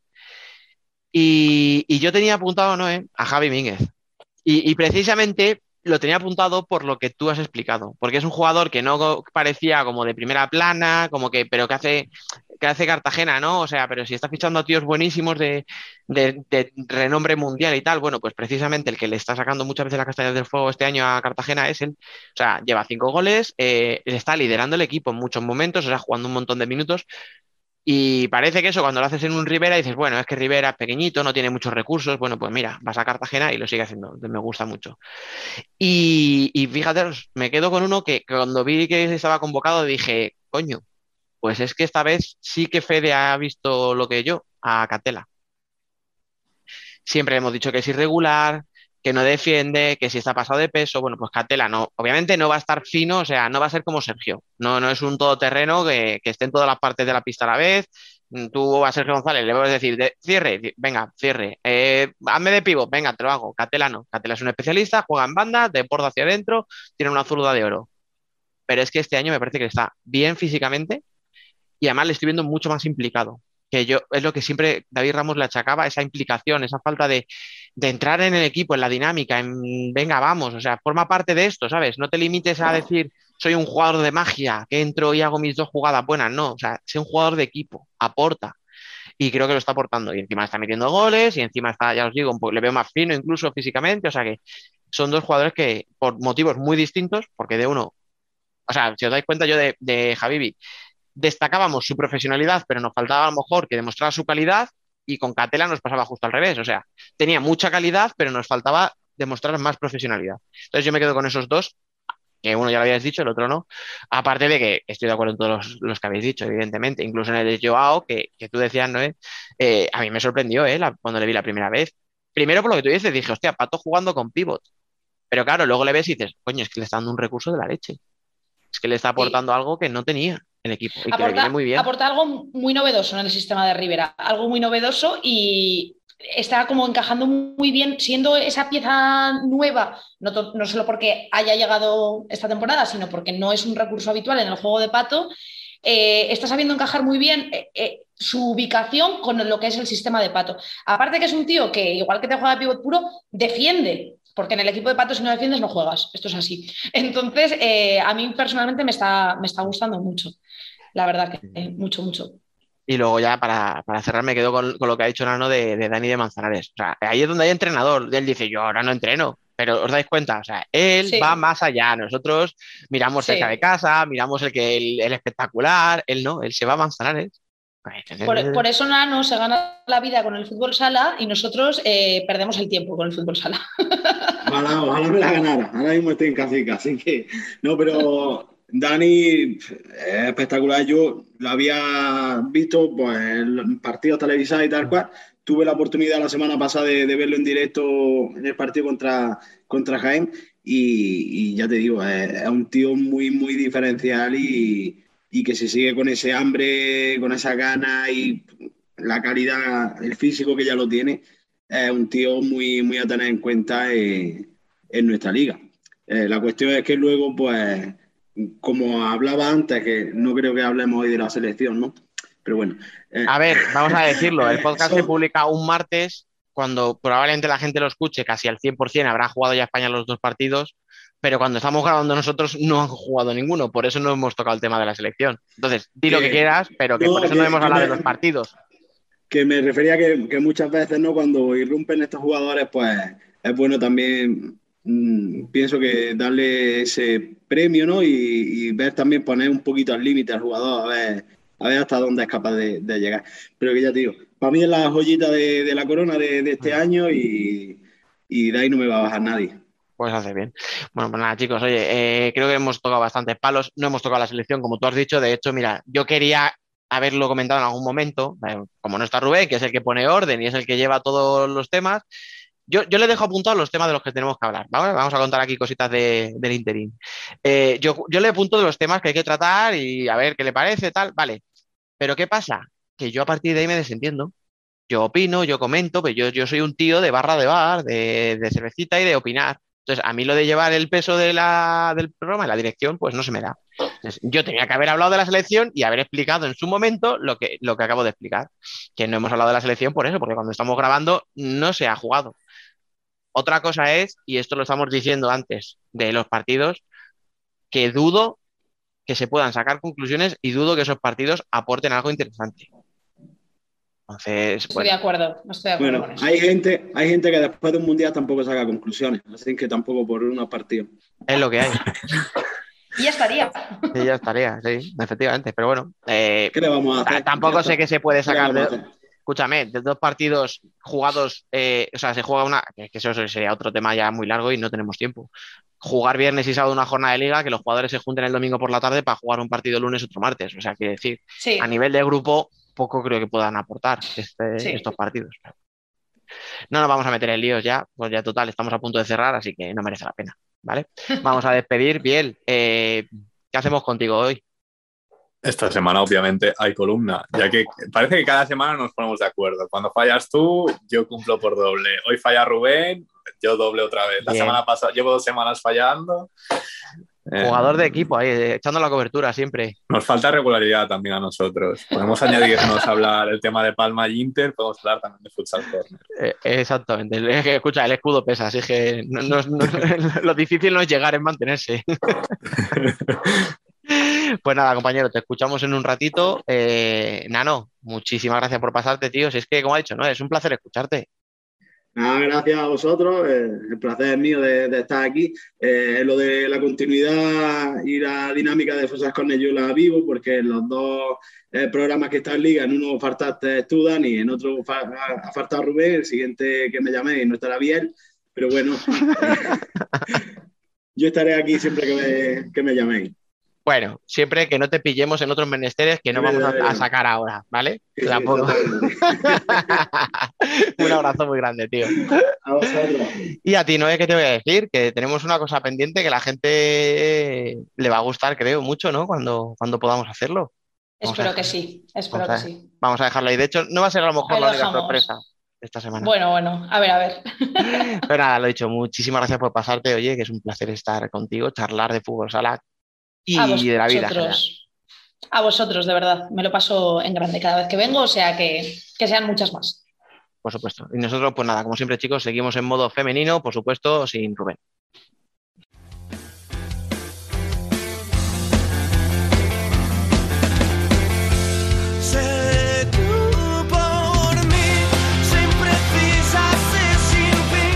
Nosotras también somos futsal.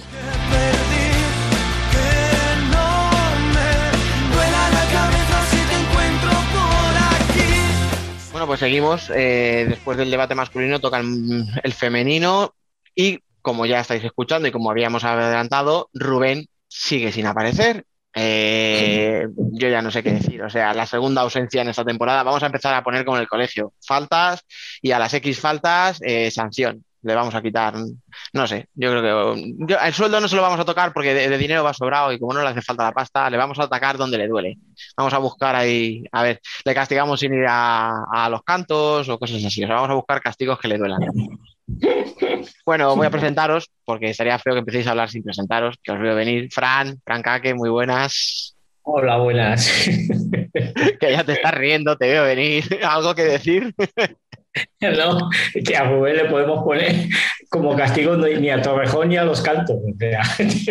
Efectivamente. Bueno, escucha, creo que no va a poder ir igualmente la semana que viene, o sea que tampoco ah, se lo dejamos para más adelante. A la tercera, a la tercera y castigo. Alba, Alba Herrero, muy buenas. Muy buenas. ¿Qué? Yo pensaba que iba a escuchar a Rubén, pero, pero nada, ya veo que no. Otro, yo, le- yo, yo no le pondría de castigo, haría como fuera evaluación continua, ¿vale? Porque está faltando mucho. Examen extraordinario. Ahí, ahí, Un día para hacer la recuperación va a tener que hacer la sección él solo. Va a debatir consigo mismo. Estaría muy bien. Estaría muy bien. pues vaya partidazo de no sé quién y que él mismo se conteste. No, no, menuda mierda. O sea, así un poco todo muy, muy extraño, ¿sabes? Ahí lo dejamos. Rubén, Venga. ya sabes lo que te va a tocar. La gente que opine en los comentarios en iVoox, en, en Twitter, donde quiera, y que nos cuente a ver, qué- a ver qué le podemos hacer. Eso Bueno, es. venga. Dejamos, dejamos abierto el cajón de sugerencias. Ahí está, ahí está. Y cuanto peor sea el castigo, más nos gustará. Solo, lo- solo digo eso. Venga, va, chicos, vamos al lío. Eh, Futsi 9, Melilla 3, Burela 7, Móstoles 0. Mm, vamos a quitárnoslos ya, así rapidito, con estos dos. ¿Hacemos algo? Eh, mirar y aprender.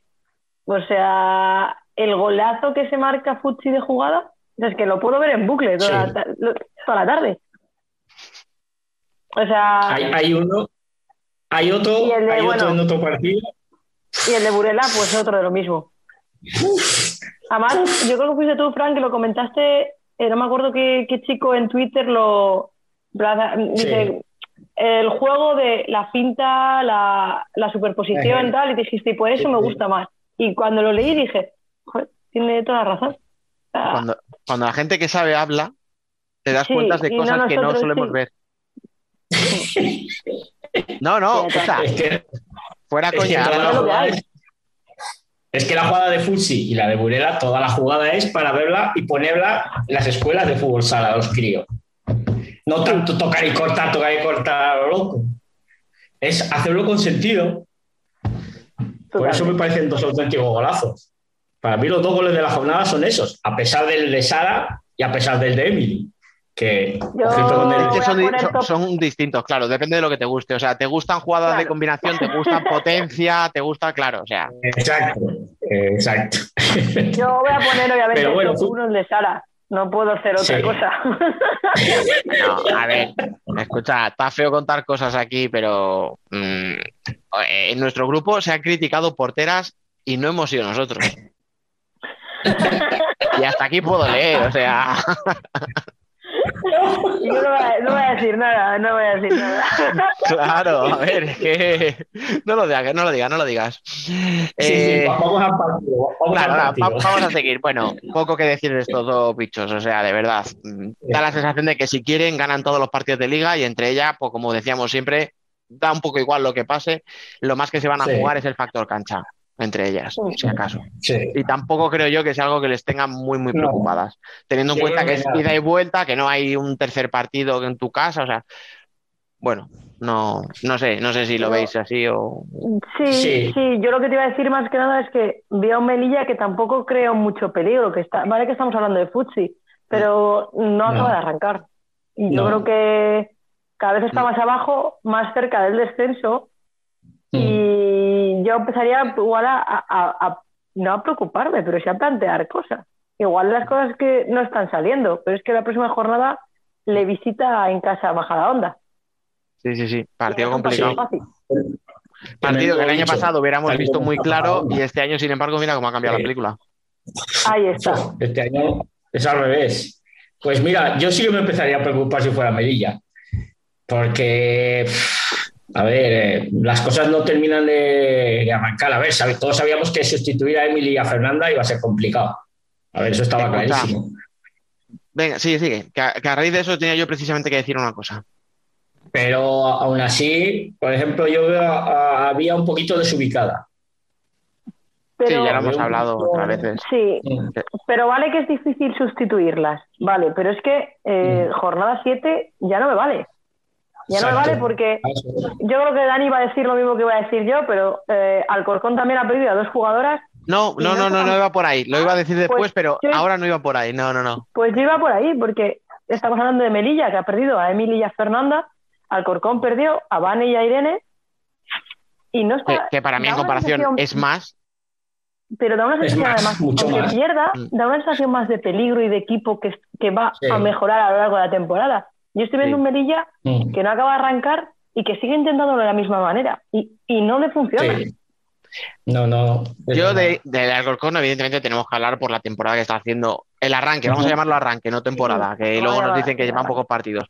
Pero no, no, no. Ahora cuando has dicho tú, Fernanda y Emily, digo, vale, es que nos hemos centrado mucho en la baja de Emily en estos últimos eh, debates y, y a lo mejor no es tanto la baja de Fernanda como tal, o sea, es decir, eh, a lo mejor era una jugadora que sabíamos que era muy inteligente, que es la típica que se coloca en pista. Joder, la- la- yo me acuerdo que en su momento decíamos, hostias, me recuerda a Silene en Burela, o sea, tías que no son las Sí. más rápidas, que no son las que mejor le pegan, pero saben colocarse, saben dónde tienen que ir, saben hacer una cobertura, saben eh, leer el juego, o sea, saben leer el partido. Y, y- pero no, el problema de, de- de Melilla, evidentemente, es que le está faltando gol, pero es que está fallando mucho atrás, que es a donde yo quería llegar. Es que lo que os quería decir es eso, o sea, es que lleva 20, no, perdón, 21 goles en contra. Es que lleva más goles Sí, que la. Universidad, o sea, en contra, lleva más goles en contra que la Universidad de Alicante que está en descenso. O sea, la UA ha encajado Sí. 16 goles, Melilla ha encajado 16 goles, 21, Roldán está con Mm. 20. Y, y Torcal 26 y el juego del Torcal es un juego mucho más agresivo que el de Torreblanca. Exacto. Vale, que al final esta semana son Y- 9 y eso te desvirtúa, pero Sí, Aún así son muchos. sí, y pero, eso que pero Sara. Le metieron 11 Futsi, también desvirtúa y no. A claro, ahí está. O sea, Tienen un problema. Y eso que Sara está que- parando. O sea, tú imagínate Sí. que Sara no parara. claro, escucha, es que, por ejemplo, em, estamos hablando de Juventud, del que parece el candidato máximo al descenso porque no ha sumado todavía ningún punto, ha cambiado de entrenador, o sea, da señales, ¿no? Como que es un equipo que dices, se nota, ¿no? Que se va a descolgar pronto. Pues lleva un gol más a favor. Sí. Pues es que yo te diré, Dani, que me da mejor impresión a día de hoy el, el Juventud cuando juega que el, Maja- que el perdón, el Majadahonda. El El Torre- Melilla. Torreblanca. Me da mejor sí, impresión que no le saldrán las cosas, que no ha puntuado, que lo que decía antes, Fran, que, que te has caído y estábamos hablando, Sí. Fran y yo, que igual perdonaba mucho de cada puerta, pero lo, no sé, el juego que tiene le veo con más oportunidades de Sí. puntuar muchas veces que a Melilla en los partidos. Pues por ese, o sea, Sí, por eso os es que decía que quería poner el foco en eso, porque a lo mejor nos hemos dejado mucho llevar por el brillo de Emily, ¿no? Por, por la cosa de que Emily Sí. aporta mucho, era muy espectacular, pero que no estamos viendo que atrás también tiene un problema Melilla. Y a lo mejor debería Sí. empezar por ahí, o sea, construir al equipo desde atrás y luego ya. Que tú no puedes ganar un partido, no digo ya Fuchi, pero tú no puedes ganar un partido a, a cinco goles, a lo mejor. A lo mejor tienes que ir a un partido a un resultado corto, lo que está haciendo Marín, Exacto. por ejemplo. Sí. Yo creo Marín, que el, señor, el señor Torreblanca debería de plantearse mercado de invierno. No, yo creo que ya lo tiene en mente. Probablemente. Eso, eso iba a decir, ¿eh? que si, si hacemos caso a los rumores, mm, tiene y lo, que viene, viene muy bien. Ahora la cuestión es, ¿para qué viene? O sea, quiero decir, si estás a 15 puntos, ¿a cuántos ahora mismo? Claro. Ahora estás a Igual no 5 viene. ahora estás a cinco de, de los playoffs nada más, pero es que son 5 Mm. puntos en 7 jornadas. Sí, y a uno del descenso. Eh, No es por ser mucho. hater, pero es que estás uno del descenso. ay, no, no, escucha, es que hay que, Y- es que, hay que ser, o sea, es, joder, mirar la Y la el año pasado, la jornada- temporada que hizo, pero es como decir ahora, vamos a esperar que, se- que lleguen arriba. Pues es que ahora mismo están en descenso, o sea. Pues esto Meli no ya se mete, pero se queda con mismos puntos que el que quede en descenso, porque juegan Peña y UA. Sí. Igual se. No te digo que acabe en descenso la jornada que viene, pero puede perfectamente, ¿eh? Sí, sí, puede Acabar con mismos perfectamente. puntos.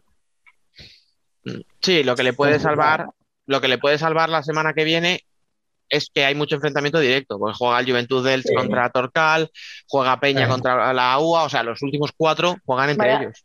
Van entre Vaya ellos. jornada. Sí. Sí, o sea, viene. ¿os acordáis cuando Marín que- recibió a la Peña que decíamos es el momento para que uno de los dos dé el golpe? Hostia, Sí. Marín sí. lo dio Marín. y mira dónde está. Pues, Y mira, pues es lo mismo, ¿eh? Esta semana estamos, o sea, la semana que viene va a ser lo mismo para estos cuatro equipos, o sea, tienen que ganar para decir, bueno, candidatos, sí, vale, pero Un punto de inflexión. Marín, Marín lleva tres, tres victorias seguidas, ¿eh?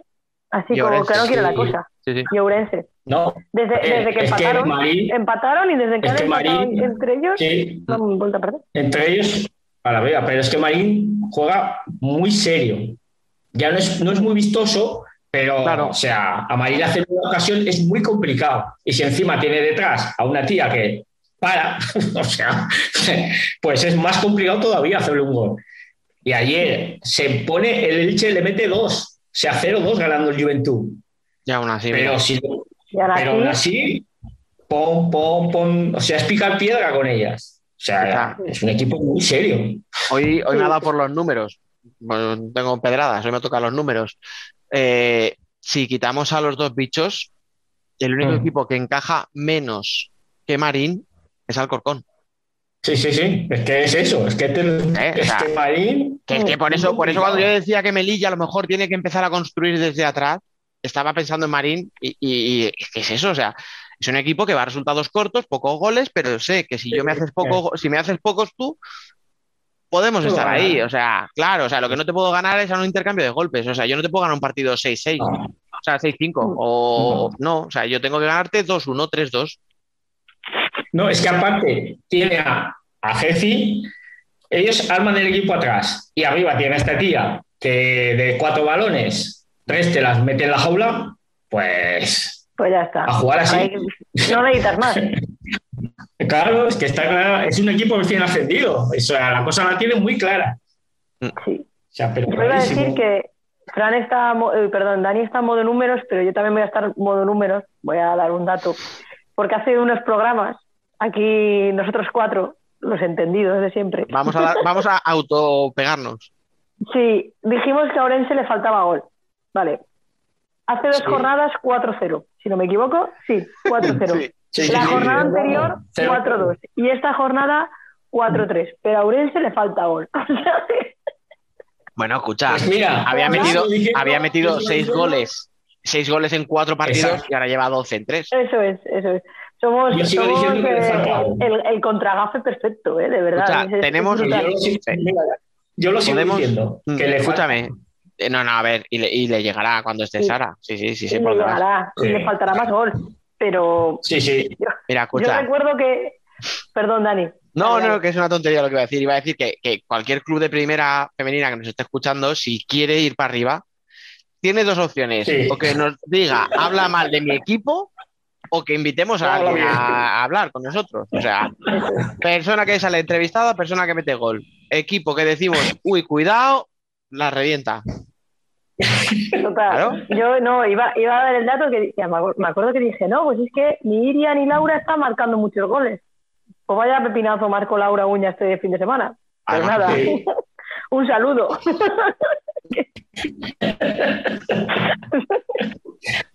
No, pero es que ha dado, ha dado un cambio muy bueno Orense. O sea, se les ve más convencida de lo que, de lo que están haciendo. Al Se principio se les veía un poco, Mm. Sí, Eso un es. poquito como que, porque encima se lesionó Jenny, se lesionó Iria, que, les- que se lesionó contra Móstoles, y volvió, pues, parece como que siento un poco, otra vez vamos a empezar, otra lesionada, no sé qué, y ahora parece que ya se les ve con otra, con otra dinámica, con más confianza. Hombre, las victorias también ayudan ¿eh? a tener más confianza. Si entras en una dinámica que pierdes, Venimos de otro debate en el que estábamos precisamente hablando de esto mismo. O sea, al final el aspecto psicológico es clave. Y Sí. cuando tú te metes en dinámica negativa y no te sale y no entran los goles y tienes una lesionada y otra lesionada y ahora están justo, o sea, es- esto es una montaña rusa y antes estabas subiendo, estabas jodido, subiendo y ahora estás a punto de bajar y tres victorias consecutivas. Marta creo que le queda muy poquito ya para volver con el equipo. Y Sara, Sara Y Moreno Sara también le queda relativamente poco. O sea, que es que al final es, y, es y Robin ya se inercia. ha adaptado muy bien, la verdad. Bueno, ojo, es que ha empezado. sí, eso iba a decir yo. Sí. que se ha adaptado muy les bien. da desborde. Les da desborde, que es lo que les faltaba, Mm, creo yo. Les faltaba desborde. Mm, Total. Y, muy bien. y la tía, la verdad es que no se pelo. Además, yo, yo la vi ayer, perdió dos balones que yo dije, tenían que enfocar a la Morenín, a ver la cara que tiene. o sea, perdió dos balones de los que a mí me gusta que arriesguen, pero claro, dices, A ti te Pero gusta que rieguen porque no es tu equipo. claro, Bueno, tu equipo estaba ya con microinfartos, ya lo sé yo sí. No te Pero jodes. no, la tía después recuperó, recuperó el balón, pero Sí. claro, o sea, que la tía no se corta, o sea, el descaro, que yo creo que es lo que le faltaba a Orense. Una tía con descaro, que se, salte, se salga de, de las normas. En general, no le falta a Orense, le falta el fútbol sala. No, ya, Sí. bueno. O sea, nos, falta, nos faltan jugadoras, que de- pero distintas. O sea, primero que sean distintas y segundo que las dejen ser distintas. Que las dejen ser distintas. Sí, no, muchas veces nos centramos es tanto en paralela, corta. ¿Eh? Sí, Eh, bueno, mira, ¿qué le gusta a Fran? no. Es, es lo que más le gusta. sí, para ver la corta. Madre Ahí de mi alma. Oye, chicos, que nos hemos ido aquí un poco de madre. Eh, a ver, vale. este, el, el capítulo de esta semana, minutos. el capítulo de esta semana, vamos a ver, ¿cómo se llama? Que se están empezando a partir las clasificaciones. Vamos a ver si de verdad Sí. se están partiendo o es una suposición. No, Recordemos. Juventud, 0 puntos. Torcal, 2. Universidad de Alicante, 6. Esto es el descenso. Con un punto más, o sea, con Ujú. 7 tenemos a La Peña y a Melilla. Con 8 a Roldán.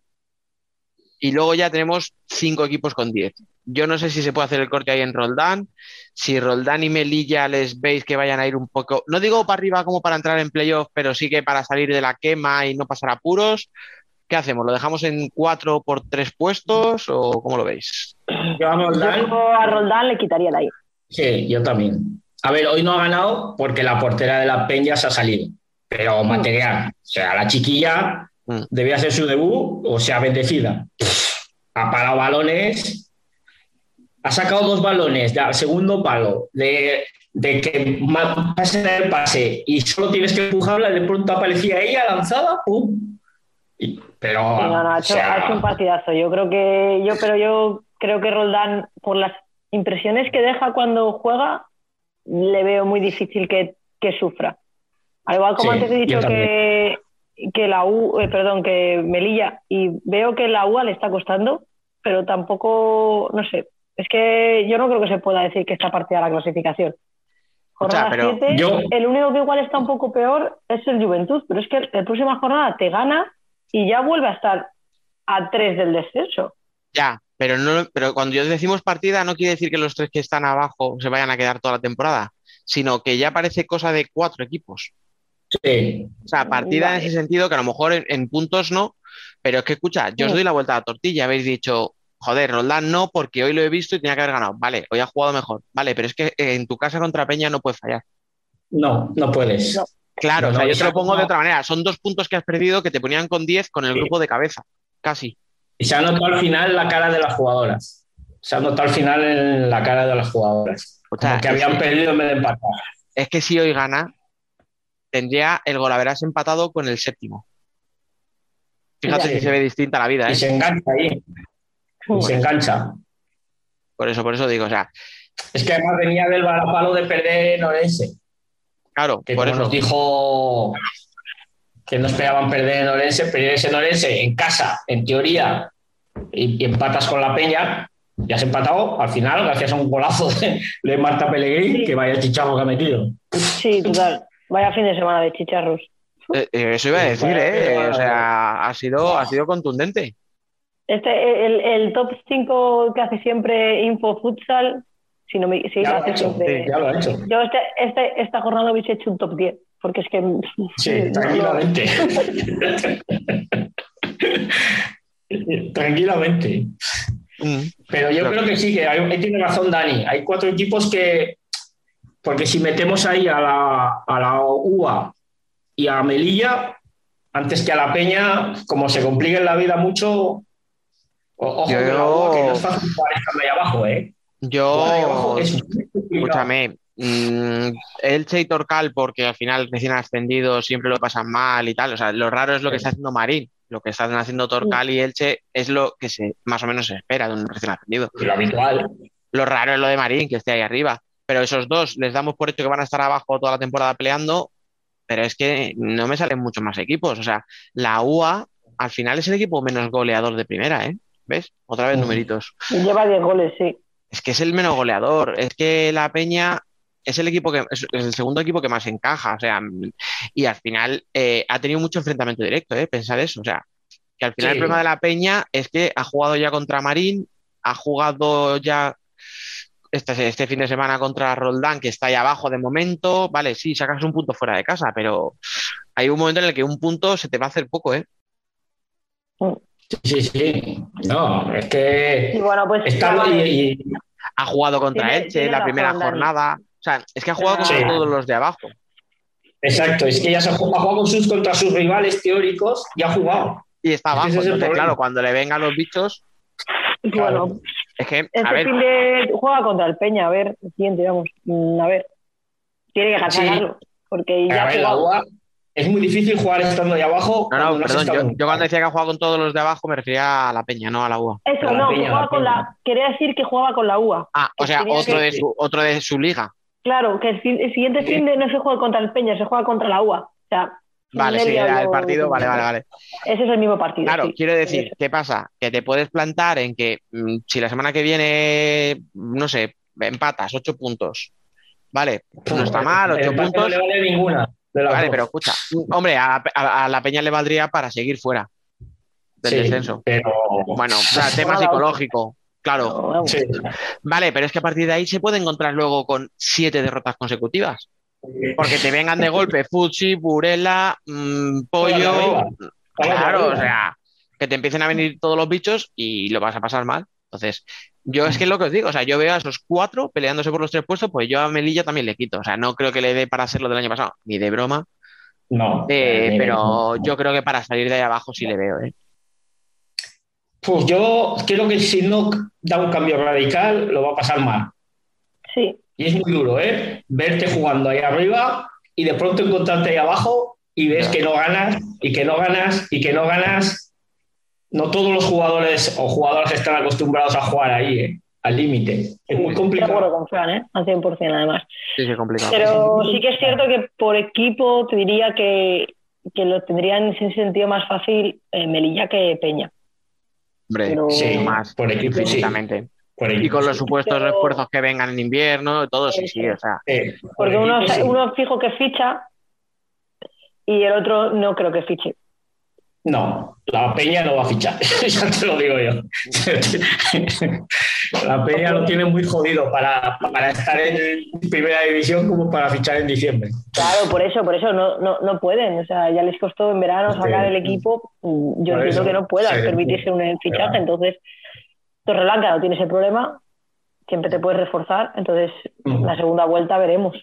Eh, y luego, joder, eh, hablando un poco también, porque al final el descenso es lo que haces tú y lo que hacen los de alrededor tuya. O sea, Eh, sí. no es solo lo que tú haces. O sea, tú puedes tener una racha de cuatro derrotas que si todos los que están contigo pierden, Eh, pues No sigues ahí. Bueno, puedes pensar, Mm. joder, qué oportunidad he perdido de irme, ¿no? En la clasificación. Pero es que esta semana ha pasado que Sala y, y Pollo, que estaban en una racha un poco negativa, sabíamos que no eran equipos que en principio iban a aspirar a pelear por el descenso, Pollo sobre todo, o sea, Pollo tiene un equipazo, me parece. Pero, coño, es que encima ganan y se te van también. Sí, eh, Es pero a que ver, ya hemos- porque hemos hablado de Orense y Marín, pero es que Pollo estaba con Sí. 8 puntos hasta esta semana y, y Sala estaba con 7, Sala. estaba Zaragoza. Entonces, claro, son otros dos equipos que de repente, ¡pam!, se te piran otro poquito, ¿sabes? Y eso la ojo, cabeza... si Sala, si Sala no hubiera ganado, ¿eh? Ojito si Sala Zaragoza no hubiera ganado. Sí, sí, se mete en un El lío. pollo que se, hubiera montado allí, ¿eh? Ojito. El, el pollo que, por cierto, eh, ganó y, a- y creo que ha vuelto a, a ser un poco lo que era el pollo de principio de temporada, o sea, lo que hablábamos. Sí. Un equipo fiable, que que- juega, que juega en bloques, sólidos, primero defiendo y luego ya, sí, sí, Exacto. Y Total- totalmente. El, po- el pollo volvió a ser pollo. efectivamente. O sea, Sí, que lleva volvió a unas jornadas que no acaba y volvió a ser el equipo que de la temporada pasada. Sí. Sí, sí, Sí, joder, y, que- y está, y está más amarrando atrás con, con la de Burela. ¿El qué? ¿El qué? Y esta temporada amarrando más atrás con Yane. Que no te he entendido. Ahí detrás. Bueno, La de escucha, Burela. No, es que, no es que poca- pocos cierres he visto yo que tengan la trascendencia que tiene Yane en el juego y en el gol. Sí, sí, es que tiene mucho gol. O sea, es que, es que por eso, o sea, pues es que además te, te- te tira la, la estrategia, o sea, aporta muchísimo en el juego, o sea, sí, sí, ¿eh? O sea, es que es completísima, vamos. De hecho, yo cuando salió lo de que iba a salir de Burela me sorprendió. A ver, es verdad que la plantilla de Burela es enorme, tienes Claro, recursos por todos los lados. Vale, de acuerdo, Sí, pero que no sé, que me parecía una jugadora, claro, pero es verdad que en esa posición, mira lo que tiene el equipo, o sea, Es que además la putada es que se le ha lesionado en Burela otra vez el dedo esta mujer que se recuperaba. Pues yo creo que por eso se la quitaron. Jenny, dices. Sí. Sí. ¿El dedo o el, brazo? Bueno, Ahora ha sido, no, ha sido un dedo, creo, lo que se fastidió, dedo. frac- una fractura, Sí, ¿no? O algo así. Mm, Sí, fractura en el dedo. sí, sí, sí, Que qué mala suerte tiene también. pues sí. Ah, pero la noticia en Burela. Yo estaba esperando a ver si lo sacabais, digo, es que serán tan No, yo, estaba- yo, yo di por hecho que lo iba a decir eh, Dani, pero como ya hemos hablado de Bura, digo, pues el abre. No, no, no, perdóname. O sea, vamos a ser serios, vamos a ser serios. O sea, la noticia de la jornada, ni los nueve de, Futsi, ni, ni, ni los siete de Burela. Es la noticia. O sea, la noticia es que noticia doña. Irene Samper ha vuelto a jugar un partido. Exacto. ¿eh? La noticia es que doña. Irene Samper ha debutado de la Aranza. Ha debutado. Exacto. ¿Vale? O sea, la noticia es que la mejor zurda de este país vuelve a estar en una pista. ¿eh? O sea, la noticia es que el resto de equipos a Pirlo le tiene que encantar que se haya recuperado justo la semana antes de. Madre mía, la, la noticia es que Dani puede seguir así todo el debate, o sea. Pero, escucha, además, con este tono asqueroso, ¿sabes? O sea, en plan, a, a cansino de ñi, ñi, ñi, ñi, ñi. Bueno, bueno, escucha, eh, me- me- a ver, ya fuera cachondeo, que hacemos muchas bromas, yo me pongo aquí en modo, en modo, iba a decir, groupie, pero ahora en decir, serio. pero bueno. Sí, claro, pero no, no, es, es más bien modo groupie eh, en este caso. Ah, vale. Eh, ahora en serio, me alegro muchísimo de que vuelva, porque si como jugadora es un 10, de verdad como persona es un 11. O sea, yo que Irene vuelva a la pista, además es que creo que a Burela a lo mejor no le, no le hacía mucha falta ahora, porque con lo que tiene le sobraba de momento en liga, ya veremos cuando lleguen los títulos, pero a ella le hacía falta ya debutar. O sea, no ha sido fácil, ¿eh? Después de dos Sí. meses, con muchos problemas, em, que parecía que sí, pero no, o sea, que, que yo me alegro mucho por ella, de verdad, y le venía muy bien. O sea, de verdad. A, a quien no le habrá hecho mucha gracia que debute será Piru, que justo la semana después. Eso, eso decía, eso eso es lo que os decía, digo, menuda gracia le ha hecho al otro, decir, joder, tiene que ser justo cuando viene para acá.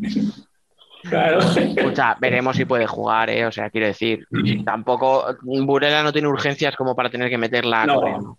La puede ir No, y aparte, administrando poco a ya poco. se vio el sábado. Ya se vio el sábado que no jugó, no jugó mucho. O sea, Nada, poquito a poco. Para que coja minutos y que coja ritmo, porque es mucho Por tiempo eso. para nada.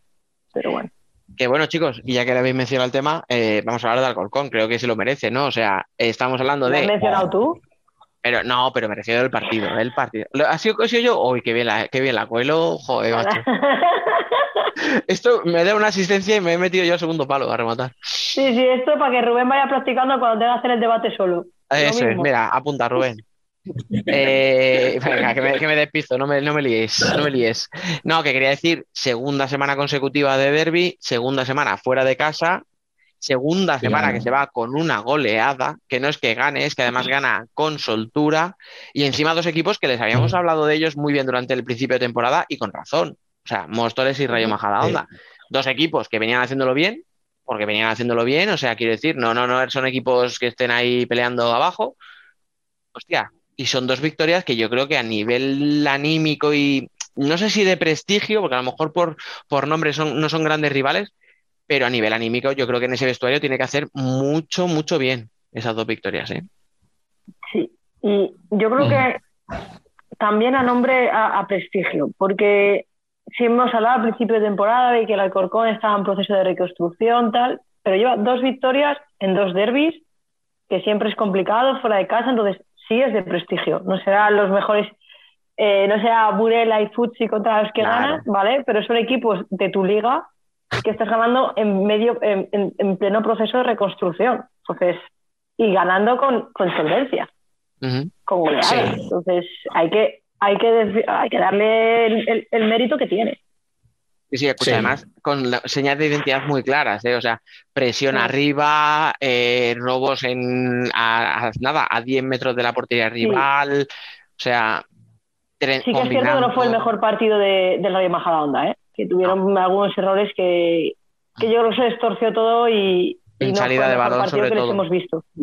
Es que yo creo, yo creo que se topó con la horma de su zapato. O sea, Majadahonda juega como, como Alcorcón, o intenta jugar como Alcorcón, pero claro, enfrentarte al Alcorcón es complicado a, a él de tú a tú, porque Alcorcón lleva, Pilu lleva años haciéndolo. Entonces, yo creo que sí. Y luego, aparte, es que están con una confianza. No tenemos que ver a Claudia. Parece que Epa. lleva 14 años jugando en primera división. Es que es, es alucinante. Que- es que has dicho, lleva 14 has dicho, has dicho varias cosas que son clave. La primera, la más sencilla, es esa. O sea, Rayo Majadahonda ha cambiado de entrenador. eh, Carlos, cuando estuvo aquí, lo decía, ¿no? Bueno, quiero cambiar cosas, tal. Obviamente, cualquier entrenador, aunque tengas una estructura, una base y tal, ¿no? Al final tienes que evolucionar. Obviamente, todo eso lleva un proceso, pero es que Piru eh, tiene que reinventarse, entre comillas. Porque yo creo que ya deberíamos poner un límite, ¿no? Y dejar de hablar de las bajas de Irene y de Vane, porque no podemos estar toda la temporada, ¿no? Volviendo, pero vamos a una última vez. Una última vez vamos a hablar de, de las. de- de- por si acaso alguien todavía no se ha enterado, ¿no? De, de las dos bajas que ha tenido Alcorcón este año. Pero no. A ver, al final llevaban mucho peso, lo decíamos. Y lo que más me llama la atención y lo que más me gusta es cómo se ha reinventado a tirar del bloque.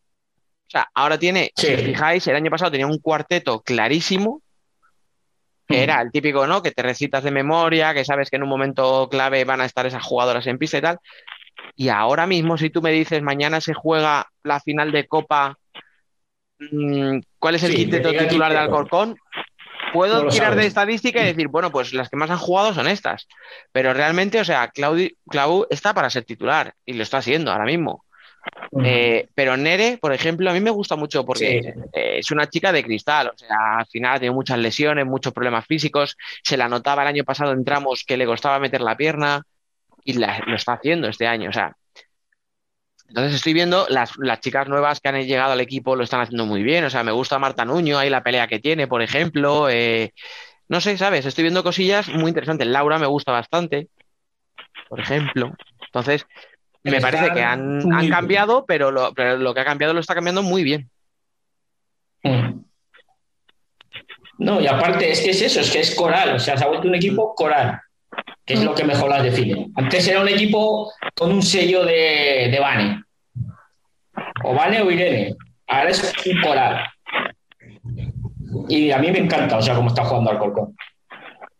Yo lo que sí me he fijado, y creo, creo que me he fijado bien, es, es, las estadísticas que suben. eh, este año tienen menos tiros a puerta, eh, menos tiros totales, pero siguen teniendo los mismos tiros a puerta. Me llamó O sea, mucho la atención. Tiran Me llamó, menos. lo, lo he comprobado, lo comprobé antes a la tarde, porque me llamó mucho la atención porque vi los, los tiros totales y dije, ah, pues no son muchos, pero casi todos iban a puerta.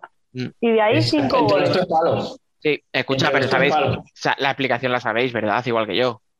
Sí, sí, está clara. ¿Vale? La Sí. explicación, para el que no sepa de qué estamos hablando, la explicación se llama Vanesotelo. No es una crítica, Claro. pero Vanes se fumaba No. 20 balones por partido. Obviamente, A ver, es que si si yo tengo que decirle a alguien chuta 20 veces a puerta, va a ser a Vane. Y es Aristóteles. Porque sé que me va a meter 5 de esos 20. Pero, se, Claro. pero se fumaba muchas. Y ahora Sí. nadie tiene, pues a lo mejor es porque nadie tiene ese- esa responsabilidad o ese peso de decir, hostia, yo puedo hacer aquí lo que quiera. Ujú. Claro, se tienen que cortar Yo y tienen que que ti- seleccionar tiran el cuando lo ven más claro. Mm. Antes Sí. igual era mucho, sí, sí, sí, totalmente. Pero me, me llamó la atención, me llamó la atención. Y es lo que dice Fran, es que al final es coral. Es una, es, Sí. un, es un ataque. Entonces, es, sí, no sé, a mí creo que hay que, hay que darle el mérito que tiene. Está haciendo No, un y buen están arranque de terceras. temporada. Con la tontería están terceras. Escucha, y a cuatro puntos del cuarto y a cinco ya de, Sí. de pollo. O sea, Es que es- es- se han- metido con el dúo dinámico. El cuarto es Móstoles, ¿no? Sí. ahora vamos a ir para allá. Es que Móstoles. ¿Has visto cómo, cómo lo hilo todo, Dani? Muy bien. Cómo va aprendiendo esta chica, ¿eh? Al final hacemos algo de, hacemos carrera con ella, Fran, y todo, ya verás. Es que Móstoles, ya lo hemos hablado alguna vez. Sí, pero escucha, Sí, no, no eh, sé. No se puede competir en primera división con ocho jugadoras. Es lo mismo que Sala Zaragoza. claro, No hemos puede. hablado otras semanas de si tienes ocho tías en plantilla, se te va a hacer muy larga la temporada, pero esto ya no es cuestión de que se te haga larga la temporada. Es que No. tú no te puedes presentar en un partido de élite No. con cinco jugadoras de pista. No, Ese es el problema. no. Tienes que tirar de filial, Sí, sea Yo, como pero sea. en si Móstoles no hay mucha cantera, ¿no? Pregunto. sí, sí. Tienen entonces, sí, pero no. y tiene una cantera desde hace muchos años y que da buenas Claro. jugadoras. O sea, yo, Y se yo tengo- marcha. Y se acaban marchando. Pues entonces Es a lo mejor hay que- ver, o sea, hay alguien Pues ahí en ese el club que tiene que ver qué está pasando. Claro, a nivel hablo de dirigentes, o sea, de, de- de Sí. presidentes, directivos, lo que sea. Si tú no estás fichando mucho y tienes buena cantera, porque tienes buena cantera, sobre todo en, en Alevín y Sí. tienes muy buena cantera y se acaban yendo a otros equipos, igual tienes que plantearte El por qué. eso es Sí. Además, lo- Pero es que se ve. No, iba a decir es que si además no das hay un problema. oportunidades- Si no das oportunidades, la gente se acaba marchando. Mira, Mira, además, tiene- en otra ciudad, eh, pues yo qué sé, Alicante, pues Alicante solo tiene a la UA en la élite. ¿Vale? Bueno, tienes a Elche que no está muy lejos, pero bueno. Eh, si eres andaluz, pues es que tienes al Torcal en la élite. Pero claro, es que en Madrid, si tú en Móstoles no le das oportunidades, tienes a Rayo, Claro. tienes a Leganés, tienes al Corcón, tienes al propio a. Futsi. Claro, o sea, es que tienes muchas alternativas. O sea, y tampoco es Mira, regalar minutos, es que los necesitas. Sí. leyendo en Twitter tienen Alevín, infantil, cadete, juvenil. Es que Pero no tienen- tienen un infantil, alevín, cadete y juvenil. Eso es. Bueno, pues escúchame, te coges a dos o tres chicas del juvenil y te Claro, las llevas un si fin de semana a jugar a Burela y, y solo por la ilusión que van a tener y porque físicamente van a estar como motos, ya das otra imagen, que no es solo siete goles al final. Era la sensación, yo de verdad, antes del partido tenía claro lo que iba a pasar. O sea, A ver, aguantaron la Entonces- primera parte. Claro, entonces un equipo que está cuarto, que está peleando por entrar en playoff, Mm. hostias, no puedes ir con cinco Pero- jugadoras, tío. No. Y, y ya, no, no, que eso, eso está claro, que no, que no puedes. Pero lo que, desde la ignorancia, ¿eh? O sea, si alguien del lo- nos escucha y, y quiere opinar, me parece perfecto. Mm. Teniendo un equipo, teniendo tanta base como tienes y teniendo un equipo juvenil, ¿no puedes sacar un equipo regional en Madrid y que ese equipo poco a poco acabe jugando en segunda? Porque todos los equipos de Madrid tienen su Todos filial en segunda división, Sí. que no es lo mismo, que no es igual que un regional. Entonces tú cuando te falta gente, tiras de ese equipo de segunda división que quieras que no, igual no tiene el ritmo de primera, pero oye, Ayuda. para sacarte unos minutos te ayuda. Ayuda. Pero A dar descanso. el Móstoles Lo se que queda pasa-. Claro, lo que pasa es que eso es un proyecto a largo plazo. Yo hablaba Claro. lo de llevar a tres chicas del juvenil como una solución de urgente, plazo, ¿sabes? sí, claro, o sea, claro. vale, tienes una plantilla corta, bueno, encima se te lesionan dos, pues tío, o sea, tira de las chicas del juvenil. Joder, si es que la semana pasada hablábamos precisamente de la, me acuerdo con Consuelo, de la cantidad de jugadoras de 15, 16 años que están saliendo, que son un cañón. Entonces, es. si las estamos viendo, claro, o sea, sí. Hay que ponerlas. Joder, claro, si hay, equi- si hay equipos como el Ciudad, como el Roldán, que se atreven, atrévete tú. porque es que lo necesitas. Pero yo creo que son equipos que siempre se han atrevido a jugar con la cantera. Porque Codeso siempre ha, ha tirado de, de Ciudadela cuando no ha tenido donde fichar, ha tirado de cantera y no ha ido nada mal, ¿eh? No, no, Y sigue tirando de cantera allá donde va. Entonces Yo, es un equipo yo que yo lo trabaja que muy voy a decir no va a gustar el Móstoles, pero el problema yo diciendo creo algo- que no, tienen gente que es muy buena, gente ya veterana, y no se atreven a, a mover el avispero. O sea, a- Y no vas a decir de quién hablas. Pues, chico, eh, No, no, no, estoy hablando de todas. O sea, no hablo solo de una, no hablo, no hablo de solo una jugadora. Hablo de tres o cuatro de la plantilla que no pueden jugar los 40 minutos. Sí, sí.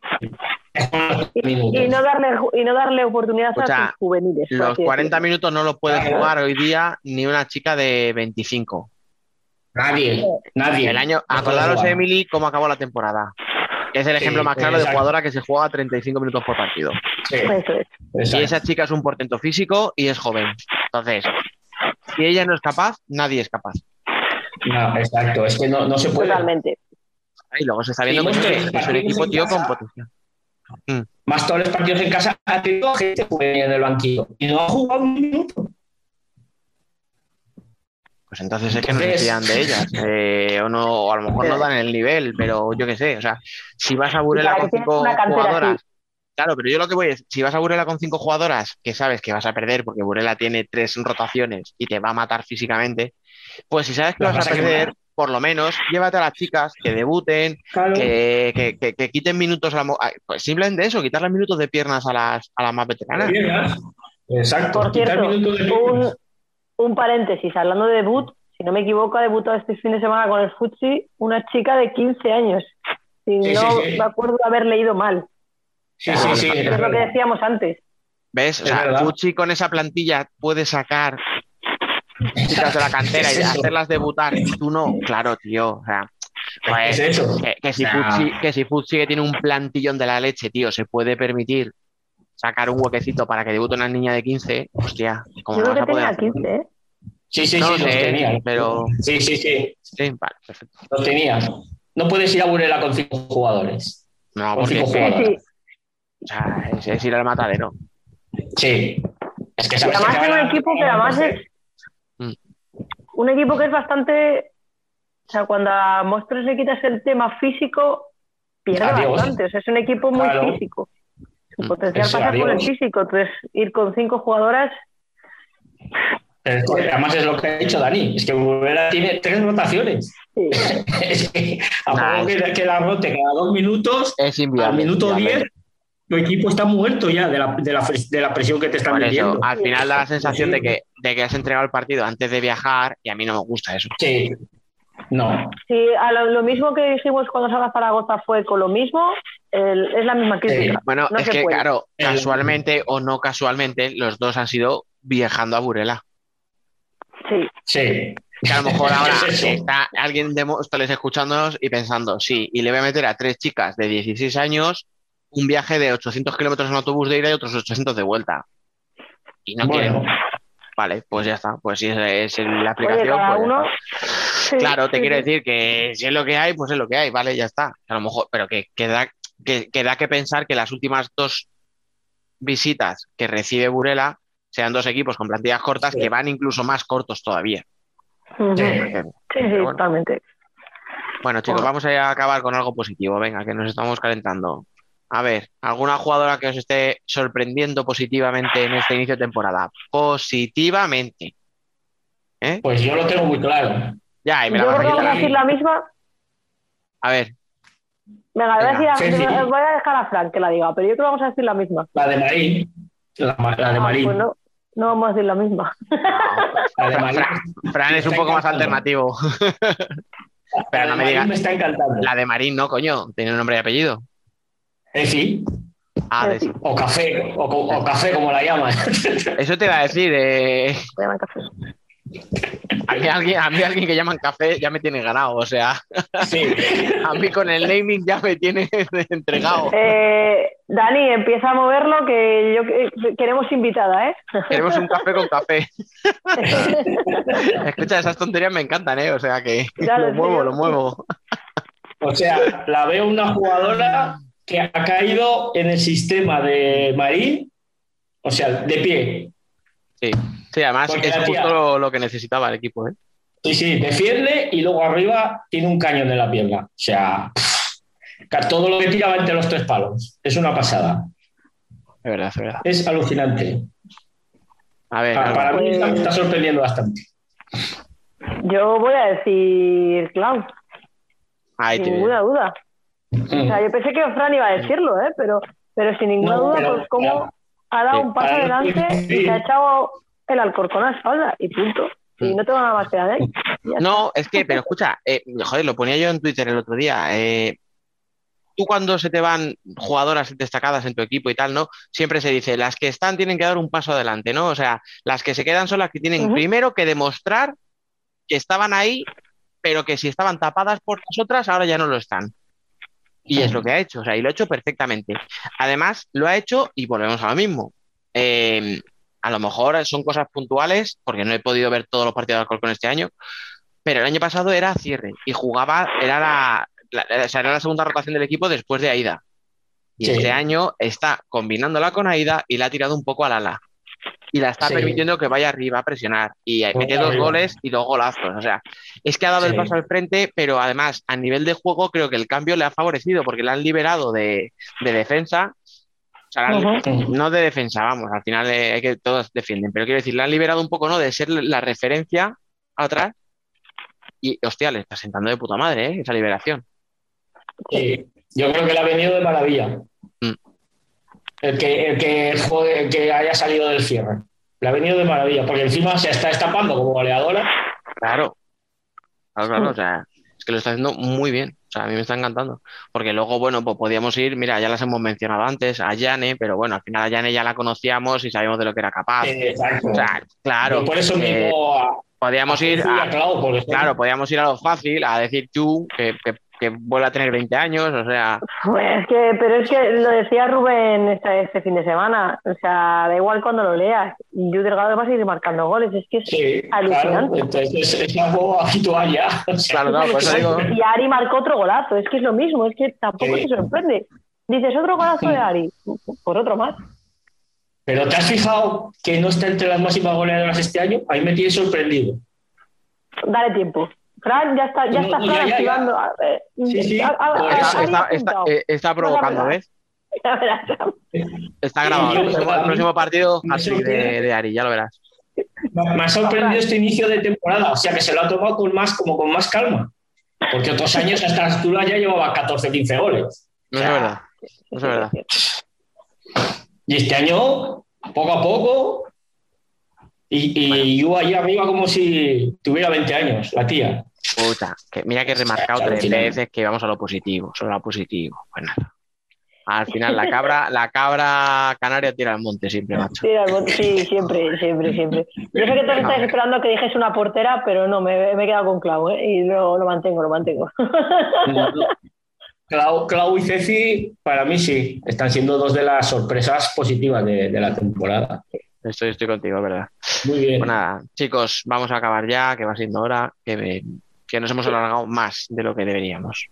Como Así que nada, no está Rubén y ya, aquí nadie pone control ni orden, pues pasa lo que pasa. O sea, claro. Alba, muchísimas gracias, hasta la semana que viene. A ti por invitarme. Qué fuerte. Qué desgraciado. Fran, un placer, tío. Venga, chicos, un saludo.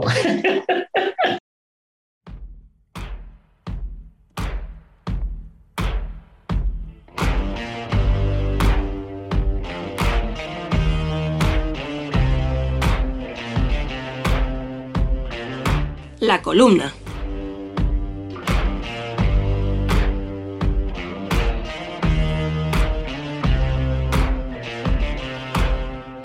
Lo mejor de los buenos momentos es lo que pasa antes de los buenos momentos. El regalo de Reyes en el árbol, el anuncio del sorteo de Navidad, la cola del embarque, echar la quiniela el lunes para ser rico hasta el primer fallo, el olor y no el sabor a café, ahí todavía no ha pasado nada, pero ya ha pasado todo. El fútbol sala se juega en dos carreteras, la vía de la razón, el sistema, los desmarques, la presión, el lado débil, las jugadas a pie cambiado, el juego de 5. Ahí la pelota piensa, pero la pelota también late. El balón bota a veces según lo que diga el corazón. Bautízalo como quieras. Pasión, ilusión, imaginación, deseo o esperanza. ¿Qué más da? Es el relato lo que no se ve. Lo que no se puede tocar. Lo que te mueve a ver un partido. Palma e Inter, esta pasión, o ilusión, o imaginación, o deseo, o esperanza, la han perdido poco a poco, tirando migas como las de pan de Hansel y Gretel en este inicio de temporada. No se sabe si primero dejó de tener sentido la pizarra y después perdió el alma o al revés. Ver sus últimos encuentros es como ver un fregadero lleno de platos, moscas en la basura, un yogur calcado y medio limón podrido. Ante el bajón llega el chute emocional, rememorando historias pasadas para ilusionarse en el futuro.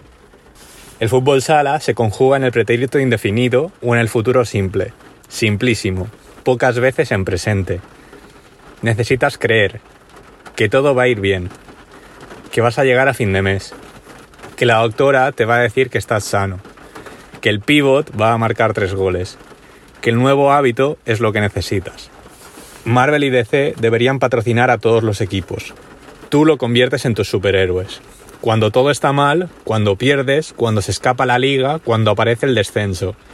Cecilio, incéndiate como la antorcha humana. Thomas, golpea como Hulk. Saldice, lleva la justicia a Gotham. En de selecciones, además. Más tiempo para darle al coco. Más tiempo para imaginar victorias. En tu cerebro estáis invictos. Es hoy. El fútbol sala pasa más en la cabeza que en la tele. Se juega mejor con todo oscuro que con focos. Es más divertido en la cama que en la butaca. El fútbol sala es como el cine. El espectáculo empieza cuando se apaga la luz. Y así ponemos punto y final al décimo episodio de la tercera temporada. Con el frío metido en el cuerpo, tenemos la excusa perfecta para no salir de casa y ver y escuchar mucho futsal. Como siempre, os recomendamos que sigáis todo lo que sucede a través de nuestras redes, web y canal de YouTube. Volvemos la semana que viene con toda la actualidad. Hasta entonces, y como siempre, sed felices.